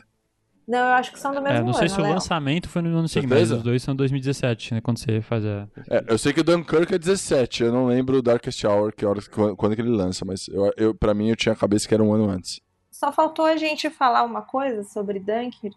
Foi o único filme que o Michael Caine ele não se materializou, mas ele participou é, no rádio dos pilotos. Né? Verdade, Michael Caine não tá ah, é? nesse é. filme atuando, né? Verdade. Presencialmente, mas a voz dele marca, marca presença durante nas cenas do Tom Hardy. Quem fala com ele no ponto. no ponto é ótimo. No né? ponto do piloto é o Michael Caine. Eu não sabia. Isso eu não sabia. É, foi ele. É, o Michael, Michael Caine mais uma vez mostrando que almoça, almoça de domingo na casa do, do Nolan. Né? Certeza. Não é isso, ele, ele almoça. Ele, o Nolan e a Emma Thomas. ah, não. a gente tentou, tentou o máximo que podia, mas. Eu não aguentei, cara. Tinha que vir, né, cara, velho. One of these bullets is like us, traveling forwards through time. The other one's going backwards. Can you tell which is which? Bom, tivemos no meio de uma pandemia o lançamento do último filme de Nolan, que foi o Tenet. Eu não assisti ainda, não, não cheguei a ver o Tenet, é, foi bem recente, né? Saiu, a gente tá gravando aqui em dezembro, saiu acho que mês passado, novembro, né? Mas deu uma, foi uma água no chope a pandemia pra esse filme, né? Porque acho que adiou o lançamento e Puta, meio que cagou um pouco, né? Eu não entendi o porquê que a pressa dele pra, pra lançar esse ano. Talvez seja pra, sei lá, concorrer ao Oscar, não sei. Mas achei que não merece, não, não precisava, de verdade. Ele podia ter esperado um pouquinho. Eu acho que tem muito também a questão da Warner puxar, puxar É, isso, sabe? Tipo, É isso que eu ia comentar, porque- tipo, acordo comercial ali, né? Então. É, se a gente for parar pra pensar, tipo, o Tenet, ele foi lançado em, em, tipo, fatiado durante o ano. Porque, por exemplo, se eu não me engano, na Europa, ele saiu, acho que em maio, junho, foi lá pro meio do ano, sabe? Porque os cinemas lá estavam abertos e aqui tava tudo fechado. Então chegou, acho que no final de outubro, começo de novembro, por aqui. É que é um ano, um ano, foi um ano também complicadíssimo, né? É, imagino que pra Warner ela deve ter perdido muito dinheiro com esse ano, né? Então ela precisava, aonde desse, ela ter que lançar pra ver se ela arrecadava alguma coisa. Imagino eu, né? É uma situação, cara, totalmente atípica, né? Tipo assim, tanto de público, porque muita gente não ia no cinema pra ver, quanto de ninguém previa isso em contrato nenhum que você faz. Você não prevê, ó, não vou lançar em todos os cinemas que for possível lançar, porque pode ser que venha uma pandemia. Ninguém Ou então não vou finalizar o filme por causa disso, né? É. Vou atrasar a, a edição do filme, a finalização do filme, ou a estreia por causa de um, um vírus. Imagina que os Ninguém- caras devam ter várias coisas relacionadas à performance do filme, saca? Então é uma situação muito, muito atípica, Muito né, velho? atípico. É, tanto é que a pós-produção do filme e a trilha sonora ali, a finalização da trilha sonora foi feita em home office, né? A base de pauladas e reuniões no Zoom, né? né? Nossa, Vocês isso pra eu não- falar. Imagina o Nolan no Zoom, meu Deus Meu do céu. pai amado. Termina essa porra aí, velho. Desespero. Tipo, tá todo mundo vendo minha tela, tá ligado? Vocês estão me ouvindo? Estão me ouvindo? Justo o cara que tela? nem celular tem, ele teve É. que Acho que é por isso que demorou tanto, mano. Porque ele não conseguia conectar no Zoom, velho. Ele não sabia como É, fazer. Agora imagina ele chegando, bom dia pessoal, tudo bem? Então, eu queria falar um pouco do Alpatino antes da gente começar. Vocês já ouviram falar do Alpatino? O cara usa a, car- a carta do Alpatino até hoje. É A o máximo que Patina é ele grupo pode. de risco, tava em casa lá, né? Ah, nada, do jeito que ele é doidão, velho. Tipo, o risco entra nele e o risco que morre, né? Tipo, pois é. E nesse filme, no Tenet, foi o único que o Hans Zimmer não, não marcou presença porque estava envolvido na produção da trilha sonora de Duna, né? mas a trilha ficou tão boa quanto? Ficou. O cara do Pantera Negra que fez, né? É, Hum. Ludwig. Nossa, não sei falar o Não, não, não. Pa, pa- pausa. O sobrenome dele vai ficar pra próxima. Vocês procuram aí no Google quem fez a trilha sonora de Pantera Negra e Tenet e vocês vão saber Ah, o sobrenome desse homem. perceberam que a gente tem um problema nesse podcast que é falar nomes, né? Podia É. ser assim, não sei falar nomes cult, alguma coisa assim, né? Tipo, Não, e é engraçado, né? Na hora pra, pra eu falar, vocês colocam. Mas aí vocês vão falar, vocês correm, né? É, Claro, tô de olho, meu. viu? É. Só você pode falar, Emma. Thomas. sua voz é a mais harmônica que Léo pra falar esse tipo de coisa. A gente não tem moral aqui pra. Cara, Tenet, Tenet, é, apesar dos apesares, assim, a gente, foi, a gente foi assistir junto. É- essa é a hora que vai vir a discussão, né? Eu e a Sheila, né? Porque a gente foi assistir junto, a gente fez as mesmas caras, a gente fez a, aquela cara de interrogação. Esse é um filme do Nolan que. A crítica até fala sobre isso, né? Que ele, ele passou do limite. Não negativamente, tá? Mas ele passa do limite do que ele já vinha fazendo de te deixar confuso, né? De te deixar pensar, perguntar e tal. E realmente, no- no- na metade do filme, eu tô com uma interrogação gigantesca na minha cabeça. Eu olho pro meu lado e eu vejo é, tanto a Sheila quanto o Henrique com a mesma cara, tipo, me olhando assim, tipo, caralho, entendi nada. Saca? Só que aí, em algum determinado momento do meio do filme mesmo, ele já explicou o final. Então, ele mudou um pouco, né, da, da- dessa lógica dele. Ele continua contando a história de uma forma diferente, é, de tempos diferentes, mas dessa vez é, eu entendi o filme na metade. Geralmente é no final que você entende, né? No elenco tem alguém que ele gera- já trabalha ou não? É, Porque eu vi que tem o Pattinson, tipo, Não, uma galera nova, né? Em modo geral. Mas o assim. Michael Caine tá, né? Ah, mano, o Michael Caine já, já falei, ele almoça de domingo na casa do cara, não conta mais. Não, Já faz o, parte, o, tem- tem busto o dele. cara lá, putz, esqueci o nome dele, o russo. Ele fez o Dunkirk também. Ah, ele era o general, né? Isso, é verdade. exatamente. É verdade, é verdade. Fez mesmo. O Tenet tem um cara incrível que eu acho que tem tudo pra seguir os passos do pai, que é o John David Washington, né? Ele é o filho do Denzel. Que eu só me liguei quando vocês falaram, a gente tava saindo do cinema, eles falaram, eu falei, caralho, por isso que eu olhei e falei, Eu já vi esse. Me parece que eu já vi esse cara em algum lugar. Ele é igualzinho o pai, cara. Principalmente na atuação, assim. Eu, acho eu que... achei que era até dia de treinamento. Tanto é que o, o, o, personagem dele não tem um nome, né? Ele é chamado de o protagonista. E ele foi um protagonista excelente nesse filme, assim. Ele não, eu, eu acho o, o Washington Filho, eu acho ele um cara. Washington Filho parece muito alguma coisa do Tchan, de né, avenida, né? É, Washington Sei lá onde você morar, Washington Filho ali à direita, tá ligado? Ô, vou no bar ali, mano, é na Washington Filho 412. Olha que o nome dele é muito comprido, é John David Washington, então vamos falar Washington Filho. Continuamos com problemas de nomes nesse podcast, velho. Filho é, do compadre eu acho Washington. Ele, ele expressivo no, nos movimentos, sabe? Tipo, tanto é que no Infiltrado da Clã eu acho que ele é até um pouco caricato, sabe? E eu acho isso é um genial nele. E, e, e é, é, engraçado ver um ator com esse tipo de expressão trabalhando com o Nolan, que geralmente tem uma parada mais séria ali, né?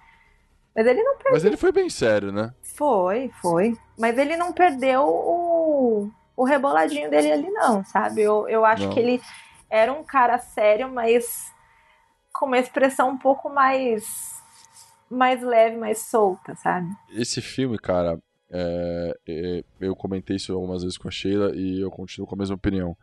Eu acho que ele é um bom filme, é um filme Christopher Nolan, saca? Tem o assinado dele lá. Eu só acho que na minha opinião, para um gosto pessoal muito particular, eu acho que ele trabalhou muito ação. Para um cara que, que a gente está falando aqui o tempo todo, desde o começo do podcast, que ele faz muito essa parada é, das conversas, dos diálogos, das, das crises existenciais de personagens, toda a psique humana tal. Eu acho que ele trabalhou muito nesse filme, uma coisa que ele não estava trabalhando tanto, não tinha trabalhado até então, que é muita ação. Não é negativo, não é ruim. Eu só acho que ele saiu um pouco do que a gente estava acostumado. E até a crítica especializada fala sobre isso, né? Que foi o exagero do Nolan. Né? Eu não acho que foi tão exagero, mas realmente ele, ele trabalhou muito mais ação do que, do que outros temas que ele já vinha trabalhando muito bem. Ô Gui, quando você assistiu Tenet, você vai terminar o filme, você vai estar tá cagando se você entendeu ou não entendeu. Você vai falar, puta, como o Leonardo é chato, mano, esse filme é do caralho. Ela é mais ou menos fã, é só mais ou menos fã, mais ou menos fã. O, mas é, é, quando você vai ver que quem gosta e quem não gosta, de fato, a galera que não gosta, não gosta mesmo do Nolan, justamente por ele ter essa marca registrada. E de aí não todo mastigar mundo as coisas, sabe? Então, É, mas aí é tipo- que tá. Eu gosto do Nolan pra caralho. Eu- eu- tudo que eu tô falando aqui, de forma alguma, é crítica. É só um comentário de uma, uma opinião que realmente É, que você não curte muito essa parada de ação É. e tal. é isso. Eu já vi, por exemplo, críticas, texto de crítica de, dizendo assim, ah, que são os defeitos do Nolan? Ah, que ele usa em todos os filmes questões de tempo, ele usa os mesmo, o mesmo elenco e tal. E eu fiquei, mas por que isso é ruim, saca? Eu não vejo É, isso como isso é ruim. ruim. Se o filme é bom, você É pode a ser o mesma mesmo coisa, ator. Gui, é a mesma coisa daquela entrevista de emprego que pergunta pra você qual é seu maior defeito, aí você fala, ah, sou perfeccionista. É. Eu gosto de fazer Exatamente. histórias fodas e criativas, tá? É. Eu sou muito foda, eu sou muito foda. Mas eu vi uma, uma entrevista do Robert Pattinson que ele tava, tipo, maluco. Ele não queria de jeito nenhum dirigir nesse filme. E aí tem uma cena que ele dirige e, pior ainda, ele teve que dirigir de ré pra gravar o filme. Ele ficou pistola por causa disso. Ali- aliás, essa, essa é uma das cenas que eh, merece uma senhora relevância, tá? Porque, assim, mais uma vez, ele gosta muito de trabalhar coisas eh, reais, assim, tipo, ele, ele não usa CGI, ele usa pouco CGI, pouco digital e tal. Essa cena é maravilhosa, os caras, eh, eh, parece que é gravado de trás pra frente, mas é gravada no, no tempo contínuo. Então, assim, os caras estão dando ré mesmo, saca? Tipo, eles usaram do- dois jogos de câmera, eu não vou nem saber explicar aqui, mas assim, são dois jogos de, dois jogos de câmeras, são gravados em dois momentos diferentes, eles se juntaram e, tipo assim, ficou maravilhosa essa cena. E é o Pattinson, né, velho? Tipo, o cara, o cara que a gente sempre fala que ele vai ser sempre o, o brilhantezinho lá, o vampiro brilhante, trabalhou super bem nesse filme. Mais um filme que ele saiu do personagem e é um cara que tá quebrando o paradigma de não ser lembrado como o mais famoso. Minha teoria sobre ele é justamente essa, cara, que é o que a gente tava falando daquela questão de, ah, foi um erro ele ter feito Crepúsculo. Eu acho que não, eu acho que é justamente isso que faz ele querer ser melhor agora, porque ele mesmo já falou, ele já falou assim, puta, não devia ter feito esse filme, saca? Mas se ele não tivesse esse filme, feito esse filme, talvez ele Quem não conseguiria ele? fazer performances tão boas hoje em dia, saca? É, talvez ele nem teria espaço pra fazer outros filmes, né? É, e ele já tinha mostrado um puta talento no Devil All the Time lá, que ele mostrou que ele, ele tem calibre pra fazer atuações mais sérias, mais pesadas. Não, puta atuação em Próprio Harry Potter também, cara. Porra, ele faz É. o Cedrico Diggory ali. Tô brincando aqui, mas... Naquele Remember que ele fez logo em seguida do Crepúsculo, ele tá, tá muito bom. É, ele não é um mau autor, não, cara. Ele, mas é o que você, fa- você falou, tipo, ele tem o carimbo hoje, todo mundo que olha vai ver o Edward, ele é o vampiro que brilha, né? Tipo, é foda. Mas pegando o gancho do exagero do, do que o Léo falou, é, pensa, Não é o meu, tipo, Léo, Ô, calma lá, calma lá. Não é o Léo, é a crítica especializada. E que você Eu só concordo. É a crítica especializada agora. É, do, É, o desse cara o rolê Tommy aqui, Jones. desse podcast, o Léo é a crítica especializada. Ele é o cult do Lego Cult. Mas pegando essa questão do exagero, pensa, o cara ele fez um monte de filmes incríveis, ele ganhou rios de dinheiro, ele teve total liberdade financeira pra fazer tênis e ele virou pra, pra Emma, da Emma Thomas lá e falou: Eu vou comprar um avião, eu vou atirar esse avião em cima de um hangar eu não quero nem saber, vão pagar por isso e foda-se, sabe? Eu faria a mesma coisa, eu exageraria ao máximo, me deixa quieto aqui que eu vou gastar dinheiro agora. É, foi o filme que eu acho que ele deve ter tido mais orçamento, né? Que ele teve 200 milhões de, de dólares pra fazer um filme. Porra, é dinheiro pra cacete. Dá pra fazer muita coisa com isso. Né? não é? E pegar um cara que não curte usar efeito especial, faz tudo ali na realidade, ele gastou muito bem gasto esse orçamento, sabe? Mas se fosse classificar, o filme seria mais o que? Ficção? Ou mais ação? Eu acho que 50-50, sabe? Tipo, ele tem essa parada da, da, daquela construção lá do, da. é, como que a gente pode falar? Da ferramenta que faz a, a- o tempo voltar, né? Regredir. E tem também essa questão de colocar isso em prática, sabe? Tipo, como é que a gente pode fazer dois tempos diferentes caminharem juntos durante o filme. E como que a gente pode fazer que isso funcione na cabeça de quem tá assistindo? Porque é aquel- aquilo que o Léo falou tipo por mais que a interrogação tenha ficado na cabeça depois que a gente assistiu o filme depois você vai degustando porque você pode ver que o próprio nome do filme Tenet ele já é, denuncia que o filme é um palíndromo né? Tipo ele acontece ali de uma forma linear e daqui a pouco ele se encontra com o final do filme sabe? É aquela esquisitice do Nolan, sabe? Eu vou fazer isso, uma salada mista, mas eles vão entender, sabe? Na hora que eles estiverem jantando em casa, eles vão se tocar das coisas, eles vão sentir. Pode ser que eles não contem, eles não vão saber contar, mas eles vão sentir que eles entenderam. Mas Ten- Tenet é um filme pra fã de Nolan.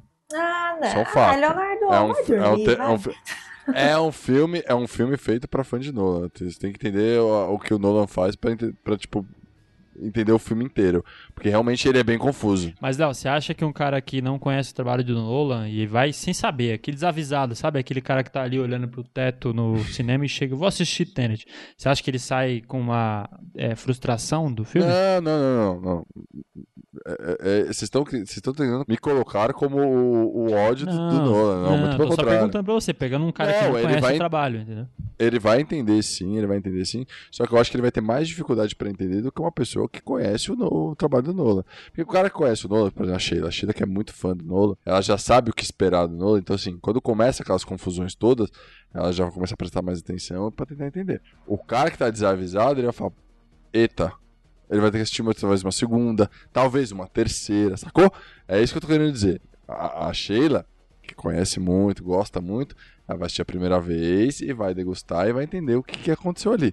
O cara que não, ele vai precisar assistir mais vezes. Talvez tenha a tendência de sair falar assim, não entendi porra nenhuma, um ruim, filme ruim. Pode ser, não sei. Também tem uma questão que o Nolan ele até usa os personagens pra te deixar um pouco mais tranquilo em relação a isso. O Léo não me deixa mentir. Tem uma personagem no tênis, acho que é uma cientista, que ela fala assim, ela tá tentando explicar pro protagonista o que, que tá acontecendo ali, por que, que ele vai ter que fazer determinadas coisas. E aí ele começa a fazer uns questionamentos, ela fala: "Não tenta entender. É, Só isso. vai. é exatamente isso, o, o Tenet. Só, só se deixa levar, sabe? Surfa a onda aí No que, final vai valer a que pena. no final É, vai é- dar tudo certo. É porque tem uma parada, eu- como é um filme muito novo, recente, até por causa da pandemia, a gente não vai dar spoiler aqui, porque aí sim seria spoiler, mas tem uma parada de, de tempo, como obviamente o Nolan trabalha, só que dessa vez ele trabalhou, sei lá, ele não é só questão de tempo, é, é até no presente, então assim, você consegue controlar isso, então tipo, você consegue voltar uma cena que você já estava fazendo, enfim, é um pouco complicado, é difícil você explicar, como a Sheila falou, é difícil você dar spoiler, porque é difícil você explicar o filme dele, mas ele tenta explicar isso e Pra quem tá, se eu que assisti uma vez, conheço o Nola, fui buscar informação sobre isso, é até difícil entender um pouco. Imagina pra um cara que tá desavisado, que tá acostumado a ver histórias lineares, começo, meio e fim, tipo o super-herói é, inicia a história dele, se- dá mal e consegue evoluir pra matar o vilão, ele vai ter dificuldade pra entender. Talvez ele tenha que assistir duas vezes, três vezes com- começar a compreender o que tá acontecendo ali. Então não sei se essa galera vai gostar. Eu acho que é por isso que a crítica foi tão. A crítica foi até mal- um pouco maldosa, na minha opinião. Meteram muito pau nele. Falaram que ele exagerou, que ele saiu um pouco do, do que era certo, do que ele já tava fazendo. Eu acho que não. Eu acho que ele manteve a assinatura. Eu Só, a minha única, abre aspas, crítica é que é um filme que eu não curto, que é muita ação. Eu não curto muita ação.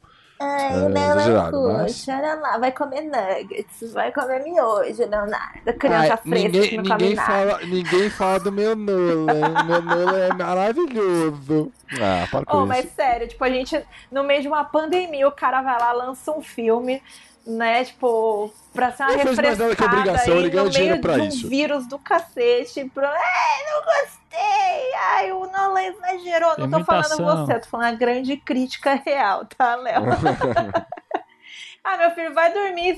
Se eu fosse o Nolan, eu pensaria assim: vai dormir, querido. Se eu não tivesse lançado isso, você estaria na tua casa. Mas é um bom filme, cara, de verdade, é um bom filme.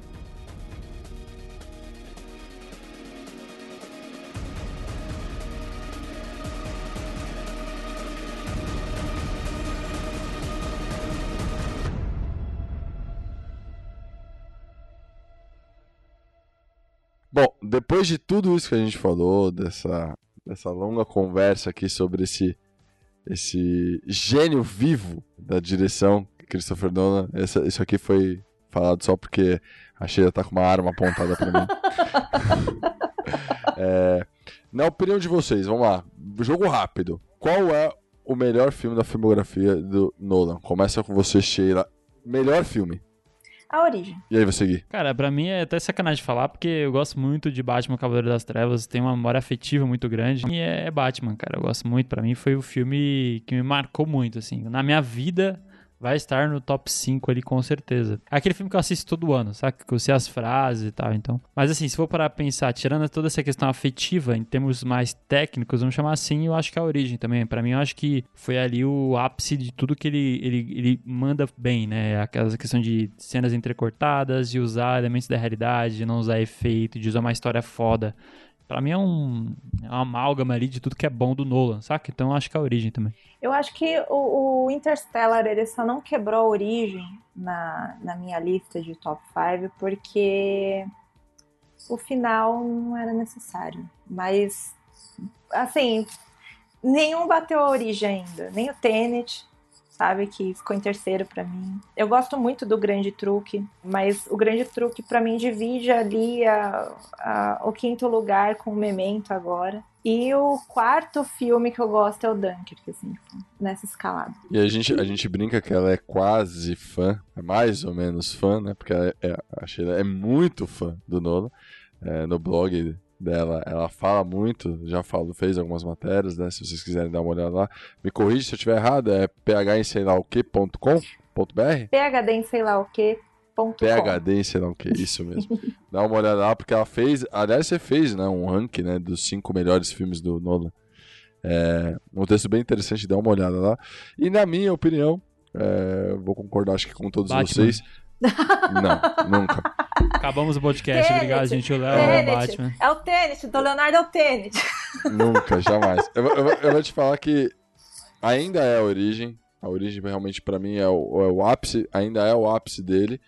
Mas Memento, cara, mudou muito a minha visão. Se eu fosse fazer igual a Sheila, por exemplo, fazer o top 5, casas iam rodar ali, eu ia ter modificações. Porque Memento mudou minha forma de ver, de ver os filmes dele, cara, de verdade. É, quem gosta de Christopher Nolan e não assistiu Memento, ou quem gosta de cinema e não assistiu Memento, assista porque muda a sua forma de entender um filme de verdade, porque é uma forma completamente diferente, te põe numa situação de você entender o filme é, pela visão do personagem, que é uma coisa muito difícil que todos os diretores procuram e nem todos conseguem. Pra encerrar, eu acho importante falar que na minha concepção, tipo, o Nolan, o Nolan ele é um cara que me atrai muito, né? O trabalho dele é, é sensacional pra mim, justamente por aquilo que eu falei lá no começo. Tipo, o cara ele consegue destrinchar o assunto tempo em tantas vertentes, sabe, que não é cansativo assistir os filmes dele. Então, eu convido a todos que se você chegou aqui só por curiosidade para saber quem raios é Christopher Nolan, por favor, conheça o trabalho dele. Comece com Memento. A gente chegou nessa conclusão aqui, né, meninos, que é um ótimo filme para para começar a, a entender o que, que é o currículo do Nolan e deslanche nas outras obras dele, porque se você gosta de cinema, você provavelmente vai se apaixonar por cada um dos filmes. Olha, pra fazer esse podcast a gente teve que assistir filmes do Nolan e isso pra mim já é um grande prazer, porque pra fazer o de remake a gente teve que assistir tanto filme ruim que eu fiquei traumatizado. e aí eu senti um grande prazer fazendo esse, esse- a pesquisa pra esse podcast. E o Nolan, de fato, é um cara incrível, eu gosto muito dele. Não tem filme ruim dele, é difícil você achar um filme que você. um diretor que você fala isso e ele manda muito bem. E é isso, galera. Espero que vocês tenham gostado. Até a próxima. Um abraço. Galera, queria agradecer a vocês que ouviram até aqui. Não se esqueça dos recados iniciais que o Guilherme deu. Vem bater um papo com a gente, né? A gente tá no e-mail, é, Instagram, Twitter. Tem também o Discord, se quiser lá trocar uma ideia. A gente tem uns ranks lá pra você bater um papo. Fica à vontade, vem trocar ideia com a gente. Agradeço de coração quem ficou até aqui. Um abraço e até o próximo.